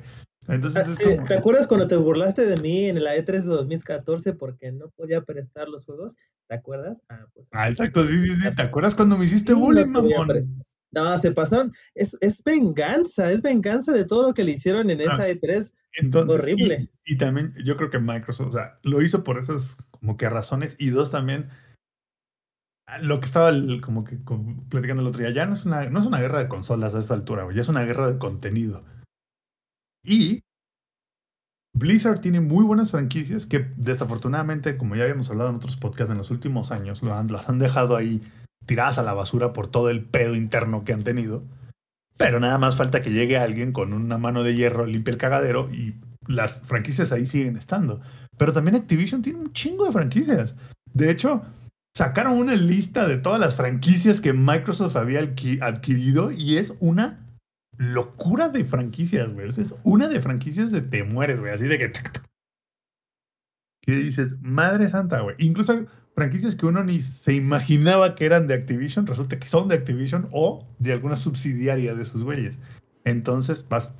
A ver, Sampio, vamos por pedazos. Tienes toda la razón en lo que estás diciendo. Ahora, mi primera pregunta, o, o el prim- uno de los rumores que salió a, a- a consecuencia de todo esto es que dicen por ahí que Call of Duty podría dejar de ser un juego que se entrega de manera anual.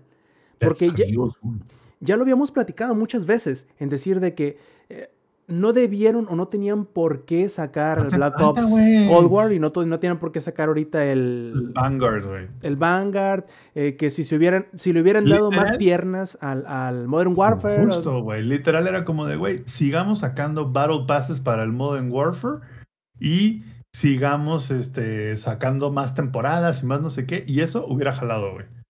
Pero no, mis carnales de repente decidieron así como de, vamos a sacar el pinche juego a medias, que es el Black Ops, y luego vamos a sacar otro pinche juego medias, que es el Vanguard. Y bueno, les ha ido como en feria, güey, ¿no? Pero bueno.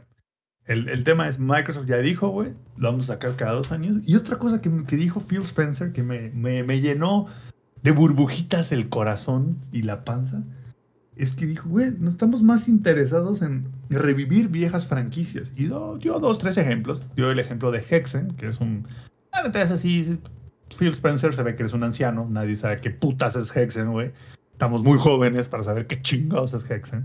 Pero bueno, dijo, güey, Hexen, no sé qué. Y otra que dijo, que seguramente el, aquí el, el ex va a estar feliz, dijo, güey, vamos a revivir Guitar Hero 3. Podría ser una de las franquicias que revivamos, ¿no? Después de que nos cajetearon, de- después de que Activision se cajeteó en ella por 10 años, güey, o más. Güey, por favor. Yo aquí estoy A esperando a que me ver. digan, sí, toma. Para los que están en la versión grabada, el ex está sosteniendo la guitarra del Guitar Hero 3, que es la réplica a la mitad de la Gibson Explorer. ¿no? Déjenme ir por, por mi batería. Back. Solo digo que revivir Guitar Hero sería un gran acierto. Pero Eh, que no, claro. o sea, ya lo podremos hablar después sobre cómo debería revivir la franquicia. baterías. Las baterías. Pero ahí, va la cuestión. Hay franquicias que tienen todo para volver a ser un, un boom. Guitar Hero es uno de ellas. Pero, perdón por interrumpirte, Sampi. esa- Sí, eh, yo también me emocioné mucho con el tema de revivir esas franquicias porque lo primerito que me pasó fue Pum Guitar Hero. Y sería increíble, güey. Sería increíble el repertorio de canciones que podríamos tener actualmente. Muchas, muchas, muchas, muchas cosas y el impacto que esto sería. Más que quitarles Call of Duty a, a, a los de PlayStation, güey. Que se me hace a mí personalmente algo irrelevante. Porque como ya lo hemos hablado anteriormente, el crossplay actualmente debería ser algo de ley en todos los juegos que sean multiconsola. ¿no? Y además tú... Mínimo el cross save de jodido, güey. De Digo, jodido. y además tenemos Estoy que ti, considerar... Nintendo. Te- tenemos que considerar, Sampi, Eddie este, y Lex, que en cuanto a lo de Call of Duty, no sabemos cuántos años había contractuado Sony con Activision su acuerdo en cuanto a publicidad. Porque esos contratos no se pueden romper. No sabemos si solamente tenían el de este año, el que saldría después o el siguiente después de ese. Entonces, esos acuerdos se tienen que cumplir sí o sí. Al menos que Microsoft le quiera dar una buena lana a Sony por romper el contrato que ya habían establecido. Lo que yo digo que cuando menos, ya ves que dijeron que sí, que pretendemos mantener las comunidades y no romperlas y no sé qué tanto. Y luego Sony dijo que tenía la esperanza de que Microsoft pues, cumpliera los contratos preestablecidos. Y Microsoft ya salió y dijo que sí, que Call of Duty se mantendría, al menos por un tiempo, como multiplataforma, como lo ha sido. ¿Qué tanto? Yo creo que lo más seguro es que el de este año lo vaya a hacer y probablemente el que le siga, que a lo mejor no salga el próximo año, como ya estamos diciendo, también el siguiente después de ese yo lo dudo mucho. Yo creo que. Yo creo que no se trata de Call of Duty, güey. Yo creo que se trata de que ya Microsoft tiene suficientes IPs como para sacar un juego nuevo cada mes de un IP diferente, güey. O Y cada trimestre claro, fiscal, ¿no? Ya de menos. Sí, de jodido, o sea, güey. Creo que el- el- la- con, con la nueva integración, creo que el pinche conteo de estudios iba como por 36, una madre así. Entonces, muy bien de Microsoft, güey. Muy, muy bien por sacudir el, como que el avispero. Y esperemos desde el fondo de nuestro más grandioso corazón de que revivan muchos grandes juegos que Activision o mató o tiene ahí tirado a la verga, como es el Heroes of the Storm, que no había ninguna razón por la cual matarlo, como es el Guitar Hero 3, que si bien salieron Guitar Heroes después fue pura mamada lo que hicieron, güey.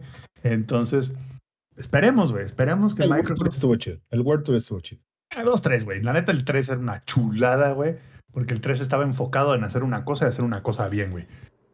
El problema del World Tour fue una cosa, güey, que se llama Rock Band, que le estaba partiendo el ojete bien machín y no pudo contra él. Eso fue todo el problema de- del, Le del estaba World Tour. partiendo el orto, como dirían nuestros amigos sudamericanos. güey. Macizo. A ver, plebes, rápidamente y así de bote pronto. ¿Qué franquicia le Mm, darían a qué estudio de Microsoft ahora que ya tiene Activision Blizzard? O al revés, ¿qué franquicia de, de Microsoft le darían a un estudio de, de Activision Blizzard? Eddie. ¿Yo? Ah, bueno, yo, yo voy a, A ver, empezar Eddie. porque yo ya ver, lo dale. pensé. Dale, Zampi. Yo de High Call of Duty, en lugar de desarrollar los cuatro estudios diferentes, que es Sledgehammer, Infinity Ward, Treyarch y Raven Software, a la verga, güey. Chingan a su madre, un solo estudio, güey. Preferencia es Infinity War, porque Infinity War es. Es así, una chulada Infinity War. Sacamos a toda esa gente, reforzamos Infinity War e Infinity War haga todos los Call of Duty, güey. Listo, güey. Nada de pinches cuatro estudios haciendo cuatro madres diferentes, que el pinche Call of Duty son unos putos frijoles ahí que nadie sabe ni. No tiene ni pinches pies ni cabeza en una chingada. Eso sería lo que yo haría, güey. Así como de, güey, a la chingada, un solo estudio haciendo Call of Duty, maybe si quieres dos, uno dando soporte, otro haciendo el diseño del juego nuevo, por así decirlo, y cada dos años. Ya estuvo de uno, uno nuevo cada año, no hace falta, güey. Creo que ya con Assassin's Creed demostraron que no hace falta, güey. A ver, Eddie, ¿tú qué piensas? A mí déjame hasta el final porque estoy buscando. Sí tengo uno, pero lo estoy buscando. Déjame al final, por fin. A ver, Lex. Híjole, eh, yo de entrada creo que el juego que más quisiera que rescaten es Heroes of the Storm, porque es mi modo favorito. Juego un chingo de LOL, este, he jugado Dota y he jugado Pokélol y sí le dedico mucho tiempo a LOL porque ya es como la piedra, güey, es como el crico, o sea, ya no lo puedes dejar. Pero el MOBA que más he disfrutado y que más disfruto cuando juego, porque ya tiene muchísimo que no lo hago, porque lo mataron, es Heroes of the Storm. Y creo que a nivel competitivo, a nivel mecánico, a nivel eh, show, a nivel gráfico, es un gran juego que merece estar vivo, pero no sé a qué estudio se lo daría, honestamente. Yo creí que ibas a decir a, yo creí que ibas a decir a 343. Pues no sé si 343 sea el Nah, indicado para hacerlo, güey, no, ¿sabes? tres- Es- 343 es Halo, se acabó. Ajá. Pero, es más, estaría bueno que lo, lo de Call of Duty hicieran lo mismo que Microsoft hizo con 343. Que es 343, tú vas a hacer Halo y nada más que Halo, güey. Respíralo. ¿No? Siéntelo, güey. Siéntelo. Lo mismo que hagan con el Call of Duty. Y pues sí, a lo mejor el, el Guitar Hero que lo revivan, igual no, no te sabría decir así de, ay, sí, dénselo a este estudio en particular, Ah. pero, pero sí, el Guitar Hero y el Heroes. O sea, justo, yo no sé a, a- a quién se lo daría, pero sé que quisiera que fueran los juegos que rescaten. Heroes of the Storm y Guitar Hero, porque Guitar Hero es, ah, fue un gran juego y yo creo que en su momento fue muy revolucionario y ahora con las tecnologías que tenemos puede haber cosas más chidas. Con las teles nuevas, con cero latencia, güey. Tocar Truth the Fire and Flames, güey. No que antes, no que antes la única manera buena de jugar Guitar Hero era con una tele CRT, porque eran las únicas que no tenían latencia en aquel entonces, güey. Y no sé si Lady ya tiene su, su respuesta o no. Sí. Bueno, antes de que Lady dé su respuesta, yo nada más tengo otra petición para Microsoft. Es, por favor, todos los juegos nuevos de Activision y Blizzard de ahora en adelante, Xbox Game Studios, intro, unskippable, volumen al máximo, güey, para que cada que lo pinches pongan un Call of Duty en el play, así, ¡ah! salga el pinche logo de Y Xbox. les dé chorro, güey. pinche bilis, güey. Eddie. Más de Ya lo tengo. Am, Creo que ya lo tenían. sí, ya lo tengo. No, no, no. Am, es, es un estudio que ha estado haciendo muchos remakes y que sacó ahorita el, el número 4 de, de Crash Bandicoot, si no mal recuerdo. Que le den a Banjo Kazooie, a estos güeyes. Que hagan el remake de, de los dos primeros, ya sea. Porque se ve, porque Rare ya no es Rare. O sea, ya, ya todos se fueron a. Tonic, ¿cómo se llama? Se me fue, se me fue el nombre de ellos. Creo que es Playtonics, ¿no? Los de Yuka ajá. Laili. Ajá, que son ellos mismos, pero pues obviamente es la, es la secuela. em, ¿Cómo se le dice? A esas se- secuela Espiritual. espirituales. Gracias, gracias. Este, me gustaría muchísimo que Toys for Bob eh, agarraran la franquicia de Banjo Kazooie e hicieran ya sea un remake lo que sea, que la trajeran y que le den su merecida parte 3, el tan el tanto rumor que era el Banjo 3, algo así, bueno, bueno, el juego de palabras de Banjo 2 y pues Banjo 3, pues por ahí va. Entonces a mí me gustaría eso, que pues por fin um, revivieran a Banjo Kazooie, que pues luego luego se vio en el anuncio de hace, un, creo que fue hace como dos años cuando Banjo regresó a, a Super Smash, la gente todavía lo quiere, creo que si no mal recuerdo, creo que fue el, jugador que más se pedía del lado, de este lado del charco, de Norteamérica. Entonces, este, verlo revivir por parte de ellos, creo que sería lo más bonito. Yo por mi parte, y por mucho de que nos burlemos de él y digamos que es un meme, a mí me gustaría que Microsoft desactivisionarizara lo que terminaron afectando a Blizzard en específico. Por ejemplo, que los planes originales a lo mejor que tenían para lo que terminó siendo Overwatch 2 lo aprovechen y lo hagan en Overwatch 1, que lo hagan un juego gratuito, por ejemplo, que vendan de manera eh, adicional un DLC para la, o las historias, o incluso ya que lo metan al Game Pass y que sea todo gratis, pero que sea un solo producto. O como Halo, la plataforma es Overwatch y las campañas son DLCs y iremos sacando pases de batalla o algo así para ir desbloqueando en lugar de las chingadas loot boxes de Overwatch, que fue lo que mató Overwatch, entre otras cosas.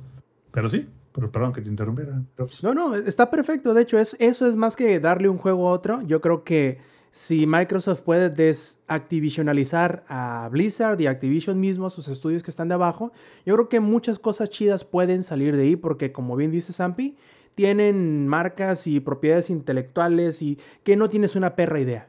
Porque a lo mejor muchas personas no lo saben, pero Activision fue el primer publisher third party ever desde Pitfall en los 70s. Y de ahí para adelante, cabrón. Hay un chingo de juegos que Activision hizo y que publicó y que, eh, que no tenemos una perra idea. Entonces, vamos a ver qué, qué va a salir de ahí. Y lo que me gustaría preguntarles, plebes, es una pregunta como que en dos partes o que más que una sola pregunta va hacia otra cosa más en específico. Es, ¿esta adquisición es una buena noticia pero una buena noticia para quién? ¿Para nosotros como usuarios o para la industria en general? ¿A qué voy? ¿Hasta qué punto el Game Pass o las adquisiciones de Microsoft terminan haciéndole más daño a lo que es o podría ser la industria de los videojuegos en adelante? Por ejemplo, ¿qué tan monopolizado le conviene estar a la misma industria? Sampi, ¿tú qué crees? Yo creo que esta es la última adquisición grande que debería hacer Microsoft. Antes de que ya empiece como que a la aguja empezar a complicarse un poco. Yo no creo, yo no creo que sea un tema así como de, güey, ya Microsoft monopolio, no sé qué, porque no, a ver, mis chavos. La industria del gaming va mucho más allá de Sony y Microsoft, ¿eh? Amazon está metido en ese pedo, Apple está metido en ese pedo, Google está metido en ese pedo, Facebook está metido en ese pedo. O sea, nosotros ahora sí que. Y creo que eso a lo mejor a la gente de consola le cuesta un poco más de trabajo verlo, porque la gente de consola, que, toda la vida ha sido consolero, lo piensa más como de Sony contra Xbox y Nintendo, ¿no? Pero uno que, por ejemplo, yo tengo el tengo compu, entonces es como, güey, en la compu es un mundo totalmente impresionantemente grande, con un chingo más de estudios que la gente de consola no tiene ni idea que existen, porque solo hacen juegos de PC, ¿no? Y también tengo el Oculus Quest y aparte hay desarrolladores específicos del Oculus Quest. Entonces, yo no, o sea, no es como que el golpe definitivo de ya se monopolizó la industria de las consolas. No, porque hay una cantidad de competidores absurda, ridícula, gigantesca, no tienen idea. Pero siento que sí ya debería ser la última, güey. Yo no creo que Microsoft debería lanzarse por Ubisoft o por EA. Bueno, pero no mencionamos, también está Rockstar ahí. ¿No? Pero sí creo que, para, que quien va a salir más ganando es el consumidor que no sea de Sony. O sea, nosotros, los que tenemos PC, vamos a salir ganando porque saldrán más juegos en el PC Game Pass. Yo tengo el Xbox, entonces vas a, voy a salir ganando porque van a salir más juegos en el Game Pass de Xbox. Entonces, todo el que no sea exclusivo de Play 5 va a salir ganando. Y creo que justamente esa es la perra jugada de Microsoft. Y creo que como Microsoft se puede escapar un poco del monopolio es, es al hacerlo exclusivos de PC y Xbox. No, espérate, te tengo una pregunta más chida, pero primero que contesten esta los demás. Lex, ¿tú qué crees? Mm, no lo sé, güey. Lex, ¿cuál era la pregunta? No, o sea, sobre el monopolio, sí, estoy de acuerdo. Yo no creo que el monopolio, que, que Microsoft tenga la idea como de, oh, sí, todo el mundo del gaming va a ser mío y voy a dominar. el-". No, no lo veo por ahí. Hay muchísimas cosas que no van a pasar. Nintendo y PlayStation son unas cosas, son cosas que no van a dejar de pasar. Entonces, no va a haber un monopolio. Pero respecto a comprar más cosas, mm, tal vez si quisieran que rescataran algo, rescatar entre comillas, porque a muchas personas les gustan las cosas tal y como están. A la Pero- gente le sigue gustando Assassin's Creed, por Si ejemplo. a, si- si a alguien le gusta Activision Blizzard como está hoy en día, por favor, retírese. Sí, o sea, es esa parte, ¿no? Pero no creo que sea e- el caso en este momento, pero no sé. No sé si debería seguir comprando cosas. Eddie, ¿a ti te asusta o te gusta? Um, yo ya tenía pensado comprarme un Xbox desde ese tiempo. Yo lo veo más que nada. Y ahorita ya eh, sé que necesito uno. Ah, obvio, es obvio. Ya, ya tenía pensado comprármelo más que nada por el, por el Halo y pues porque han estado haciendo muy bien las cosas eh, a comparación de Sony. Ah, pero yo lo veo más que nada en cuanto a la gente que se está quejando, es por los que decidieron la generación pasada estar 100% con Sony. Porque ahí se ve que en cuanto a lo... ah, ahí se ve que en cuanto a lo de... mm, ¿Por qué está sufriendo la gente? Es porque no pensaba que fuera que Xbox o bueno, Microsoft fuera a voltear, o sea, literal, el, el tablero, voltearlo a la verga y decirle, mira, vamos a empezar así, bien, este pedo. Ahora sí, ¿cómo, ves que, sí, el- la generación pasada me ganaste, que ¿cuál, ¿cuál era la comparativa de por cada PlayStation, no, por cada Xbox eran como cinco PlayStation o algo así, o sea, era, era algo obsceno. Inclusive también el año pasado este, se vendieron muchísimos más PlayStation 5 que Series X. Pero ahorita yo siento que más que nada la queja es de la gente que se fue ahorita por, por PlayStation y están viendo que ahora sus franquicias o que las cosas que sí les duele ahora van a estar en, en Xbox, como por ejemplo fue lo de Skyrim o lo de Bethesda que pensaban de no, ¿cómo va, cómo va Microsoft de dejarnos sin Skyrim, que no sé qué? Y ya salió que este juego que Starfield. Starfield, ya dijeron, "Mm, háganle como quieran. Y cuando salga, Aparte, eh, aparte, e- e- eso sí es algo que yo no entiendo, güey. A ver, la- la- los fanboys de Sony dicen que Play es la mejor consola porque tiene exclusivas. Cuando Microsoft empieza a tener exclusivas y empieza a sacar IPs de la plataforma de Sony, entonces se emputan. O sea, No ¿cómo, güey? ¿no supiste lo que pasó con MLB The Game? Huele a hipocresía. Sí, güey, e- MLB dejó de ser una franquicia exclusiva de Sony y los pinches fanboyeros de Sony casi casi queman, güey, los estadios de la MLB, güey. Es como, güey, ¿qué les pasa, güey? Lo, lo que veo que le hace daño a la industria es eso, el fanboyismo. Son- es son no poder tóxicos. aceptar, no se puede aceptar que la gente puede disfrutar, um, o bueno, que va a suceder esto, o sea, que tarde o temprano sus, sus cosas van a estar exclusivamente porque es, es el negocio, así.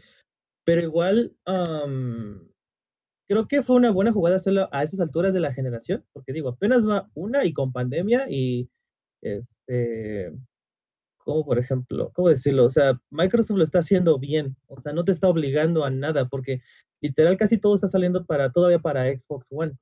E igual Y, está en y- y- Series y también- y te digo, y Microsoft está también sacando todo para PC. Entonces Ajá. no te estás cerrando la puerta como tú como usuario de Play 5, no te estás cerrando la puerta en la cara, güey. Porque todavía es como, güey, no quieres jugar, no quieres comprar un Xbox porque te caga la madre Xbox. Cómprate un PC, güey. Y ni me la tienes que comprar a mí, porque ni siquiera yo vendo PCs, güey. Se la puedes comprar a quien putas quieras, güey. ¿No? Y ni siquiera vas a tener que comprarte un- una PC o algo así, porque ahí está el xCloud y lo vas a poder jugar desde tu celular y todo. O sea, poco a poquito ha estado haciendo Microsoft un, un ecosistema muy amigable, la verdad. En No, y- cambio, el que no, y el que está portando bien culero, es Sony. Ahorita que dices eso del Xcloud, recordemos que Xcloud ya va a empezar a salir también para Smart TVs. O sea que no vas a necesitar ni siquiera más que conectarle tu control a tu Smart TV y listo. Ahí Hasta tienes Smart. TV de Sony. Justo, güey, justo. Ahora, plebes, hablando de, de, de Sony y de Game Pass, la pregunta más importante, yo creo que les, les voy a hacer a ustedes, y es la pregunta más importante que veremos contestada en el futuro, yo creo no muy lejano, es, ahora qué tanto más le convendría a Sony, por ejemplo, el que Game Pass de Microsoft esté en PlayStation que hacerse de la maraña legal y todo lo demás de hacer su propio Game Pass. ¿Le saldrá Yo- más barato? ¿Le saldrá más conveniente? ¿Qué- Ah, Una yo creo que, es yo creo que sí tienen, sí tienen que hacer su, su. PlayStation Pass o algo así, güey. No sé cómo lo vayan a El nombre llamar. que le quieras poner, güey, pero que lo haga. Nombre, nombre que le quieras poner. ¿No se acuerdan lo de EA Access? A Cuando eso salió iba. por primera- que salió por primera vez en Xbox. Y Sony sí dijo, se portó de una forma, hasta en comunicado, de una forma muy ojete. Es que nosotros, no, EA Access no va a estar en nosotros porque pensamos que no ofrece un buen contenido para nuestros jugadores. Y ahora de, Ubisoft, ¿what? y Ubisoft Plus va a salir ya para el Xbox también. Entonces, yo sí creo que Sony se está mamando, güey. Siento que le está pasando igual que cuando salió el Play- PlayStation 3, que como el PlayStation 2 le fue muy chingón, sacan el PlayStation 3 y le fue y se durmieron y Xbox 360 les metió una retroputiza y obviamente dejando a un lado el Wii, este, pero siento que es, es lo mismo, o sea, se crece demasiado y ahorita Microsoft les llegó con el pinche reality check a principios de año, es una muy bonita forma de empezar el año, porque siento que igual, al final de cuentas, todo esto es para beneficio de todos los que están escuchando, todos los que estamos aquí, la verdad. Porque esto va a ser para que Sony se deje de estar haciendo pendejo y hacer mejor las cosas para todos. por cierto, Uno más. Borderlands 3, ¿no se acuerdan que no salió crossplay para el PlayStation porque Sony dijo me vale Gracias verga"? por echarle sal a la herida. Ya, la- ya, ya me había olvidado. Ya lo había desinstalado y lo había escondido de mis juegos. ¿Qué, qué Ni lo he Sony, terminado por lo mismo. qué pinche Sony dijo? Aquí no va a haber crossplay, dale como quieran, güey. Pero señor Sony, ¿por qué no? Porque no quiera. Y, y, y, por, y todavía que están cobrando 70 pinches dólares por todos sus juegos sin posibilidad de hacer upgrades. Sí, está cabrón. Ahora, plebes, dejando de, de- de lado lo de Activision Blizzard, porque eh, fue un tema interesante, es un tema que nos va a seguir dando de qué ¿Sabes qué hablar. es lo que más me emputa? ¿Sabes lo que más me emputa? Nos va a seguir dando de qué hablar porque, bueno, es un proceso igual que el de Bethesda, si bien lo recuerdan. Eh, se anunció a una fecha del- de, un año y se siguió hablando por semanas y por meses, hasta que por fin la compra llegó un año después, más o menos. Entonces, es algo que va a seguir sucediendo de aquí en adelante. Probablemente lo primero que, que vayamos a saber dentro de unas semanas o pocos meses es si pasó el primer check de arbitraje, si no se le van a echar encima por, por monopolio, que yo creo que no va a suceder porque si no, no lo hubieran anunciado con tanta confianza. Y de ahí toda la maraña de pedos en cuanto a exclusivas, cuál sí, cuál no, cuando sale y todo lo demás. ¿Sampi? Ya me acordé de otra práctica bien anticonsumidor de Sony. Que está demandando a todo el mundo por los plates del Play 5 para que ellos sean los únicos que puedan hacer los plates del Play 5. Ya. Ahorita me acordé de eso, güey. ¿Y sabes qué es lo que más me emputa? Sea, que es mi emputa. Ya me acordé. ¿Sabes qué es lo que más me emputa? Que el pinche Play 5 no soporta Dolby Atmos ni tampoco tiene lo del VRR activado todavía. Todavía. Pero dicen que por ahí llega, dicen, dicen. Pasemos a cosas, Zampi, pasemos a cosas un poquito más, menos emputantes, digamos. Hablemos de Halo Infinite. Y las dos noticias que se dieron en estos días, el primero de ellos, que le iban a bajar de, de tompiates en cuanto al precio de los cosméticos, y la otra, que a partir de la siguiente temporada, o sea, de mayo en adelante, habrá manera de obtener créditos, que es como que lo que compras con dinero real, a medida que juegas. Cuéntanos. feliz, güey. Feliz de ver que. Una, se nota que ya 3, 4, 3 regresó de vacaciones, ¿no? Porque estuvieron de vacaciones y se mamaron, echaron un pinche mes y no hicieron nada. Pero bueno, regresaron y regresaron con todo. Y eso de que ya puedes este, obtener créditos en la tienda. Seguramente aquí el buen Lex no me dejará mentir que es una chulada, güey.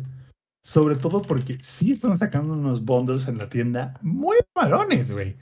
Entonces, la posibilidad de no tener que gastar nuestros este, rubles mexicanos, güey, para poder obtener Nuestros PG Coins. nuestros PG coins, güey, güey, la, digo, creo que también ya se habían tardado, ¿no? O sea, la neta, como que e- e- esa jugada que se aventaron de, güey, no vamos a dar ni un puto pinche peso en, en el Battle Pass, sí fue así como de, mm, son los únicos, ¿no? O sea, métanle ganas, mis chavos. Pero me da mucho gusto, y seguramente a ti, Lex, también, ver que están dirigiéndose en el camino correcto, bien cabrón, güey. Fíjate que más que el que lo estén haciendo de la manera correcta o hacia el camino correcto, es la manera. ¿Por qué? Porque están escuchando al público, están escuchando a sus consumidores. Es como de, oigan, ¿saben qué? Cabrones, son los únicos güeyes que su Battle Pass no me da créditos para poder comprarme el siguiente. Todos lo hacen, güey. Todos lo hacen Bueno, porque De ustedes hecho, no. yo, yo me aventé los 6, 7 Battle Passes del Duty. Solamente pagué el primero y ya todos los demás ganaba lo suficiente entre cada uno para el siguiente. Ajá, o sea, y ponle tú, de entrada, que tus Battle Passes, entre comillas, te puedan salir gratis. Porque es compras el primero y con ese juntas para el siguiente y el siguiente y el siguiente. Y todos los cosméticos que puedas conseguir, puta. Porque además el de Héroes de Rich tiene bastantes, bastantes cosas bonitas a nivel cosmético. Pero si eres una persona como yo que no pudo negarse a comprar las orejas de gatito para su Spartan, también te ayuda porque es como de, güey, ya no tengo que gastarme otra lana para un cosmético adicional, porque el mismo pase me lo dio. Me dio esa lana y ya veré, no sé, de aquí a que acabe este pase y a ver cómo consigo o si quiero comprar el otro o no. Eso es escuchar a su público y eso es algo de aplaudirse, la neta, porque sí lo están haciendo bien, a diferencia de muchas otras compañías, ¿no? Y el tema de que bajaron los precios en la tienda también está bien, pero ya lo platicábamos con Samper mientras jugábamos. Sí creo que le hace falta que le bajen otro 20, 30%. Y para que sea, sobre todo porque quien no tiene el Battle Pass, y creo que también es algo que van a, se va a arreglar en la temporada 2. Ahorita hay muy poco contenido. O sea, hay muy pocas armaduras que desbloquear, hay muy pocas cosas. El hecho de que tus cores de las armaduras sean independientes te limita mucho.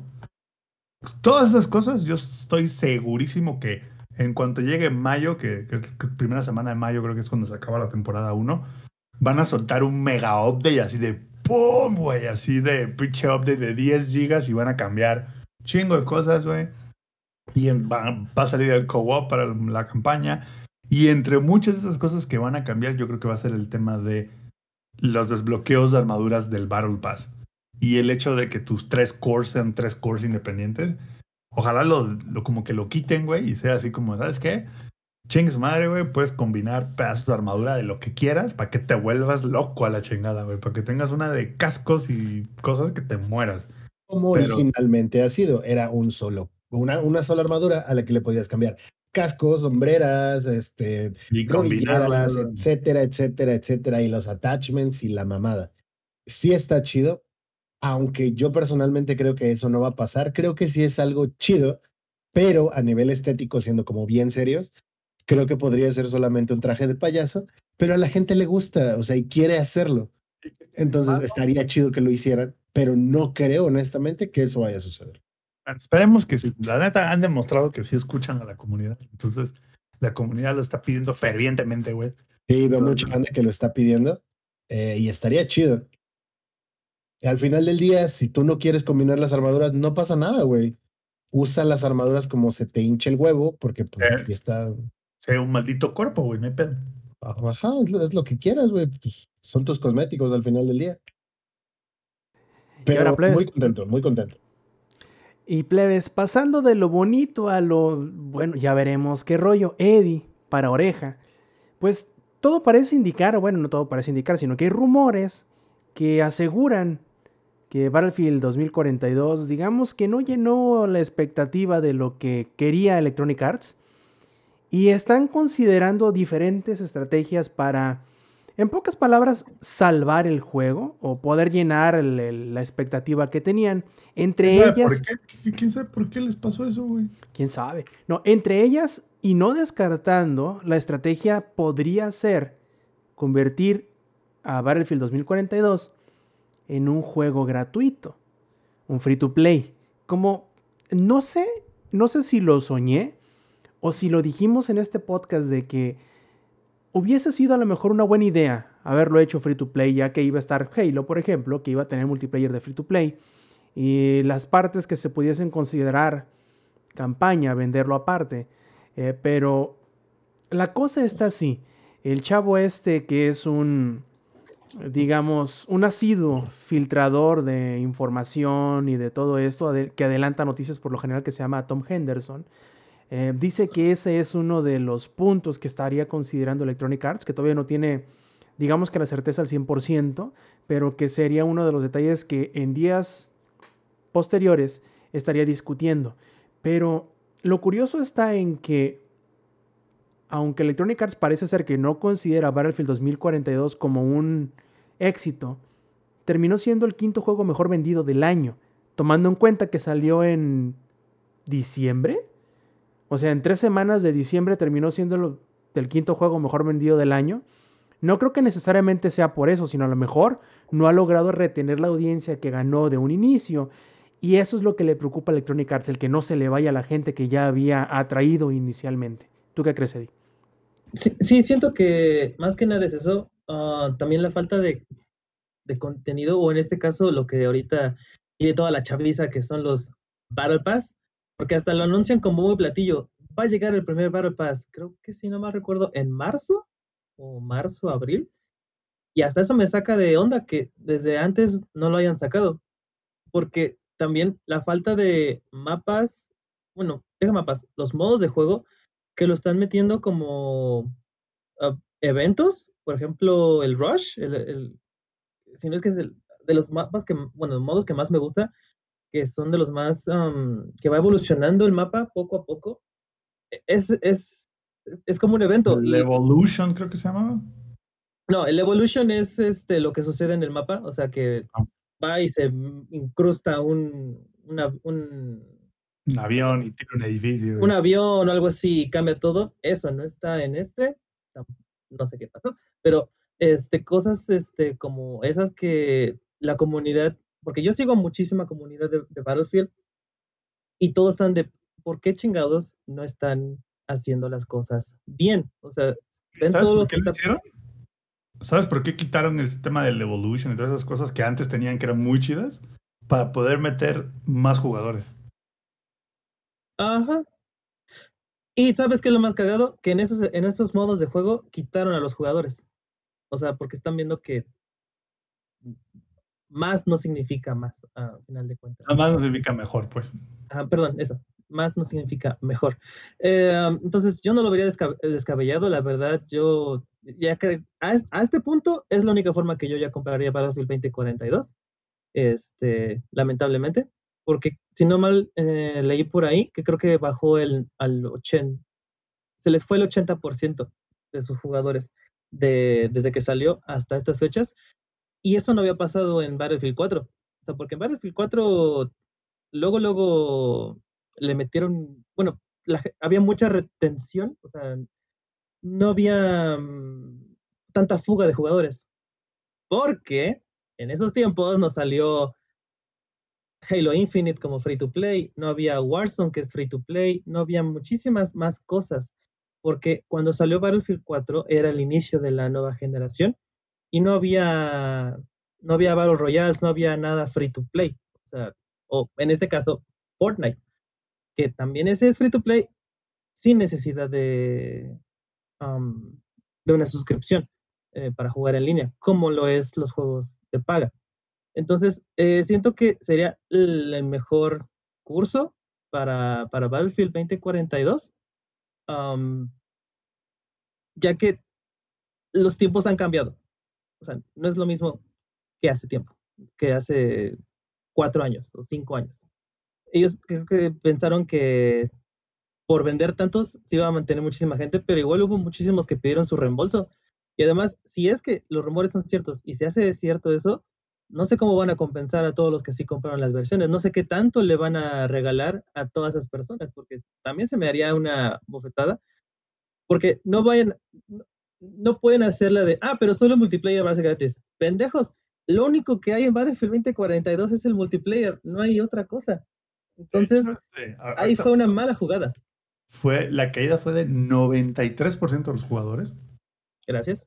Y en, en la PC hay una madre que, o sea, en Steam que se llama Battle Beat Remaster, que es como una especie de, de Battlefield clásico hecho tipo Roblox y tenía más jugadores esa madre que el 2042. Y espérate, en diciembre tuvo más jugadores el Battlefield 5 que el 2042, güey. Lo cual es, es una patada en los huevos para EA, güey. Y hasta, ahí yo creo que hasta los mismos jugadores dijeron, no, ¿sabes qué? Me gustó más, va- vamos a regresar al 5, ¿no? Eso estaba más Sí, ni, estaba, ni estaba tan malo, dicen. Ajá. Entonces, este, no lo veía descabellado. eh, pero no, no sé cómo. Ah, pues no sé qué fue el Vince Zampella, ¿no? Creo que ahorita es el que. El que antes estaba en Activision con Call of Duty, ahora es el que está arreglando todo el cagadero que es Battlefield 2042. A ese punto llegó y, eh, EA, o sea, trayendo los de Res- parte de los de Respawn para ayudar a, a 2042. Entonces, no lo hubiera descabellado, pero pues a ver qué sucede. No contaban, es que yo siento que lo hubieran aplicado como Halo Infinite, retrasarlo. O sea, retrasarlo a verano, este, como bien, esto ya si se querían ver muy, muy, muy chingones, hasta un año, o sea, porque es el shooter de, de EA aparte de Titanfall, o sí, aparte de, de Titanfall, o, ¿cuál es, cuál es el otro? No, ¿verdad? Nada más es ese. Apex Entonces- Legends. Ah, perdón, me, me imaginaba Apex. Ah, y también, mira, Apex también es otro claro ejemplo de que también Battle Royale Free to Play también. Ah, no, sí, sí, también es Free to Play, Sí. ahí está. ¿Es free to play? ujú, entonces se, se metió, a ver, ¿cómo, qué, puedo- cómo podría hacer? Se metió en, Ahí les va. en un Ahorita, juego de Monster Truck con un bochito. ahorita, así. en, est- en ¿Le estos momentos, pasando? En estos momentos hay 7900 personas en Steam jugando el Battlefield 5 y el 2042 tiene 5500 personas. Yo creo que eso lo dice todo. Yo creo que la verdad se pasaron de verga cobrando 70 dólares por ni medio juego, güey. Porque no es ni medio juego el Battlefield 2042. Yo jugué las 10 horas que te dan gratis.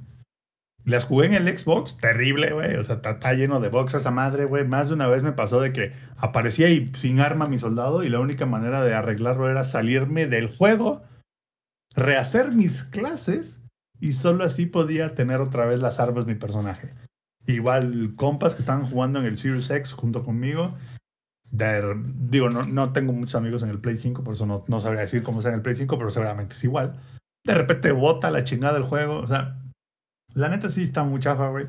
Y el que hayan querido cobrar dos, los pinches 1700 barros, una madre así, los 70 dólares completos por una madre que es medio juego, es una ridiculez. Mucho menos cuando salió Halo Infinite un mes después y gratis, güey. Y creo que yo lo había dicho porque creo que cuando hablamos de, cuando fue el review de 2042, creo que en el chat preguntaron si, si yo lo iba a comprar luego, luego, y mi respuesta fue, no, güey. Porque viene Forza Horizon 5 y luego viene Halo Infinite. Y de aquí a que termine con Halo Infinite y Forza Horizon 5, esa madre ya es gratis. Y miren, nada más que pinche madriza la acaban de meter ahí.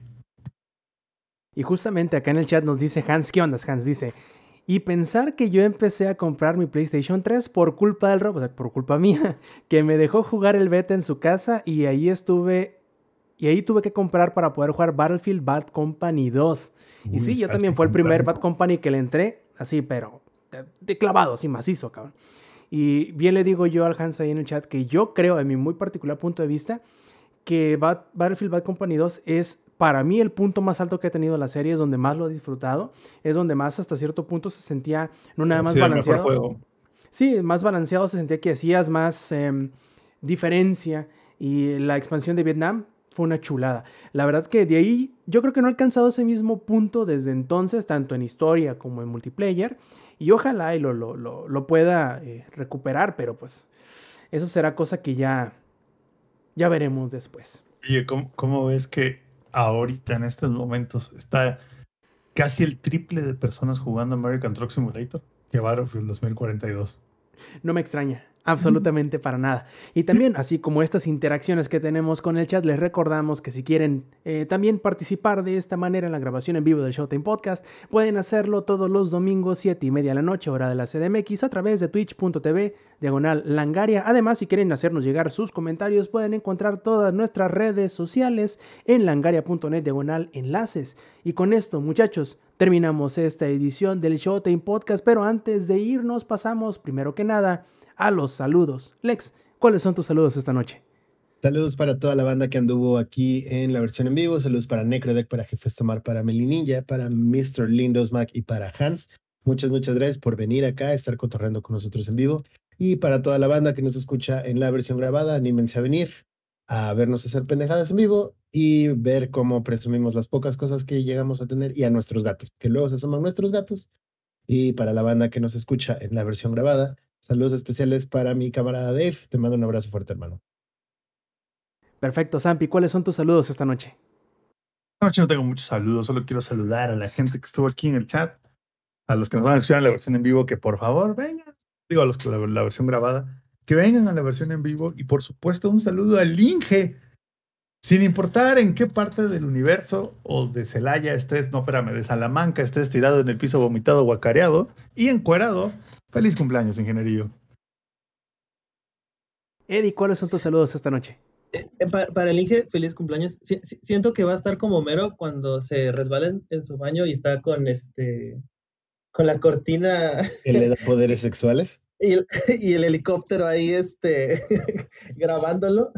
Este, saludos al Inge, eh, sus 15 primaveras. Times. 15, no mames, son 38 primaveras, lleva yo ese güey. ya, son, ya es otoño, no, es cierto. Este, para él, feliz, feliz cumpleaños. Eh, qué bonito eh, regresar a esta para mí, la primera del, del año. Eh, cuídense muchísimo y sí, vengan a la versión en vivo, hay bonito desmadre. E interactúan con nosotros, les respondemos en vivo. ¿Mm? Y, en, y, a todo color también.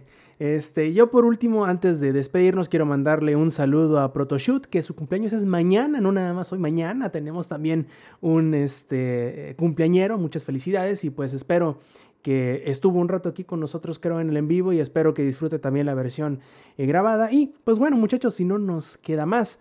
Eh, pues esto fue la edición 262 del Showtime Podcast. Los esperaremos la próxima semana de parte del ingenierillo, que muchas felicidades también por su cumpleaños, de parte del ex, de parte del Samperi de Lady. Yo fui Roberto Sainz o Rob Sainz en Twitter y esta fue la edición 262 del Showtime Podcast. Nos vemos la semana que entra. Stay Metal. Langaria.net presentó.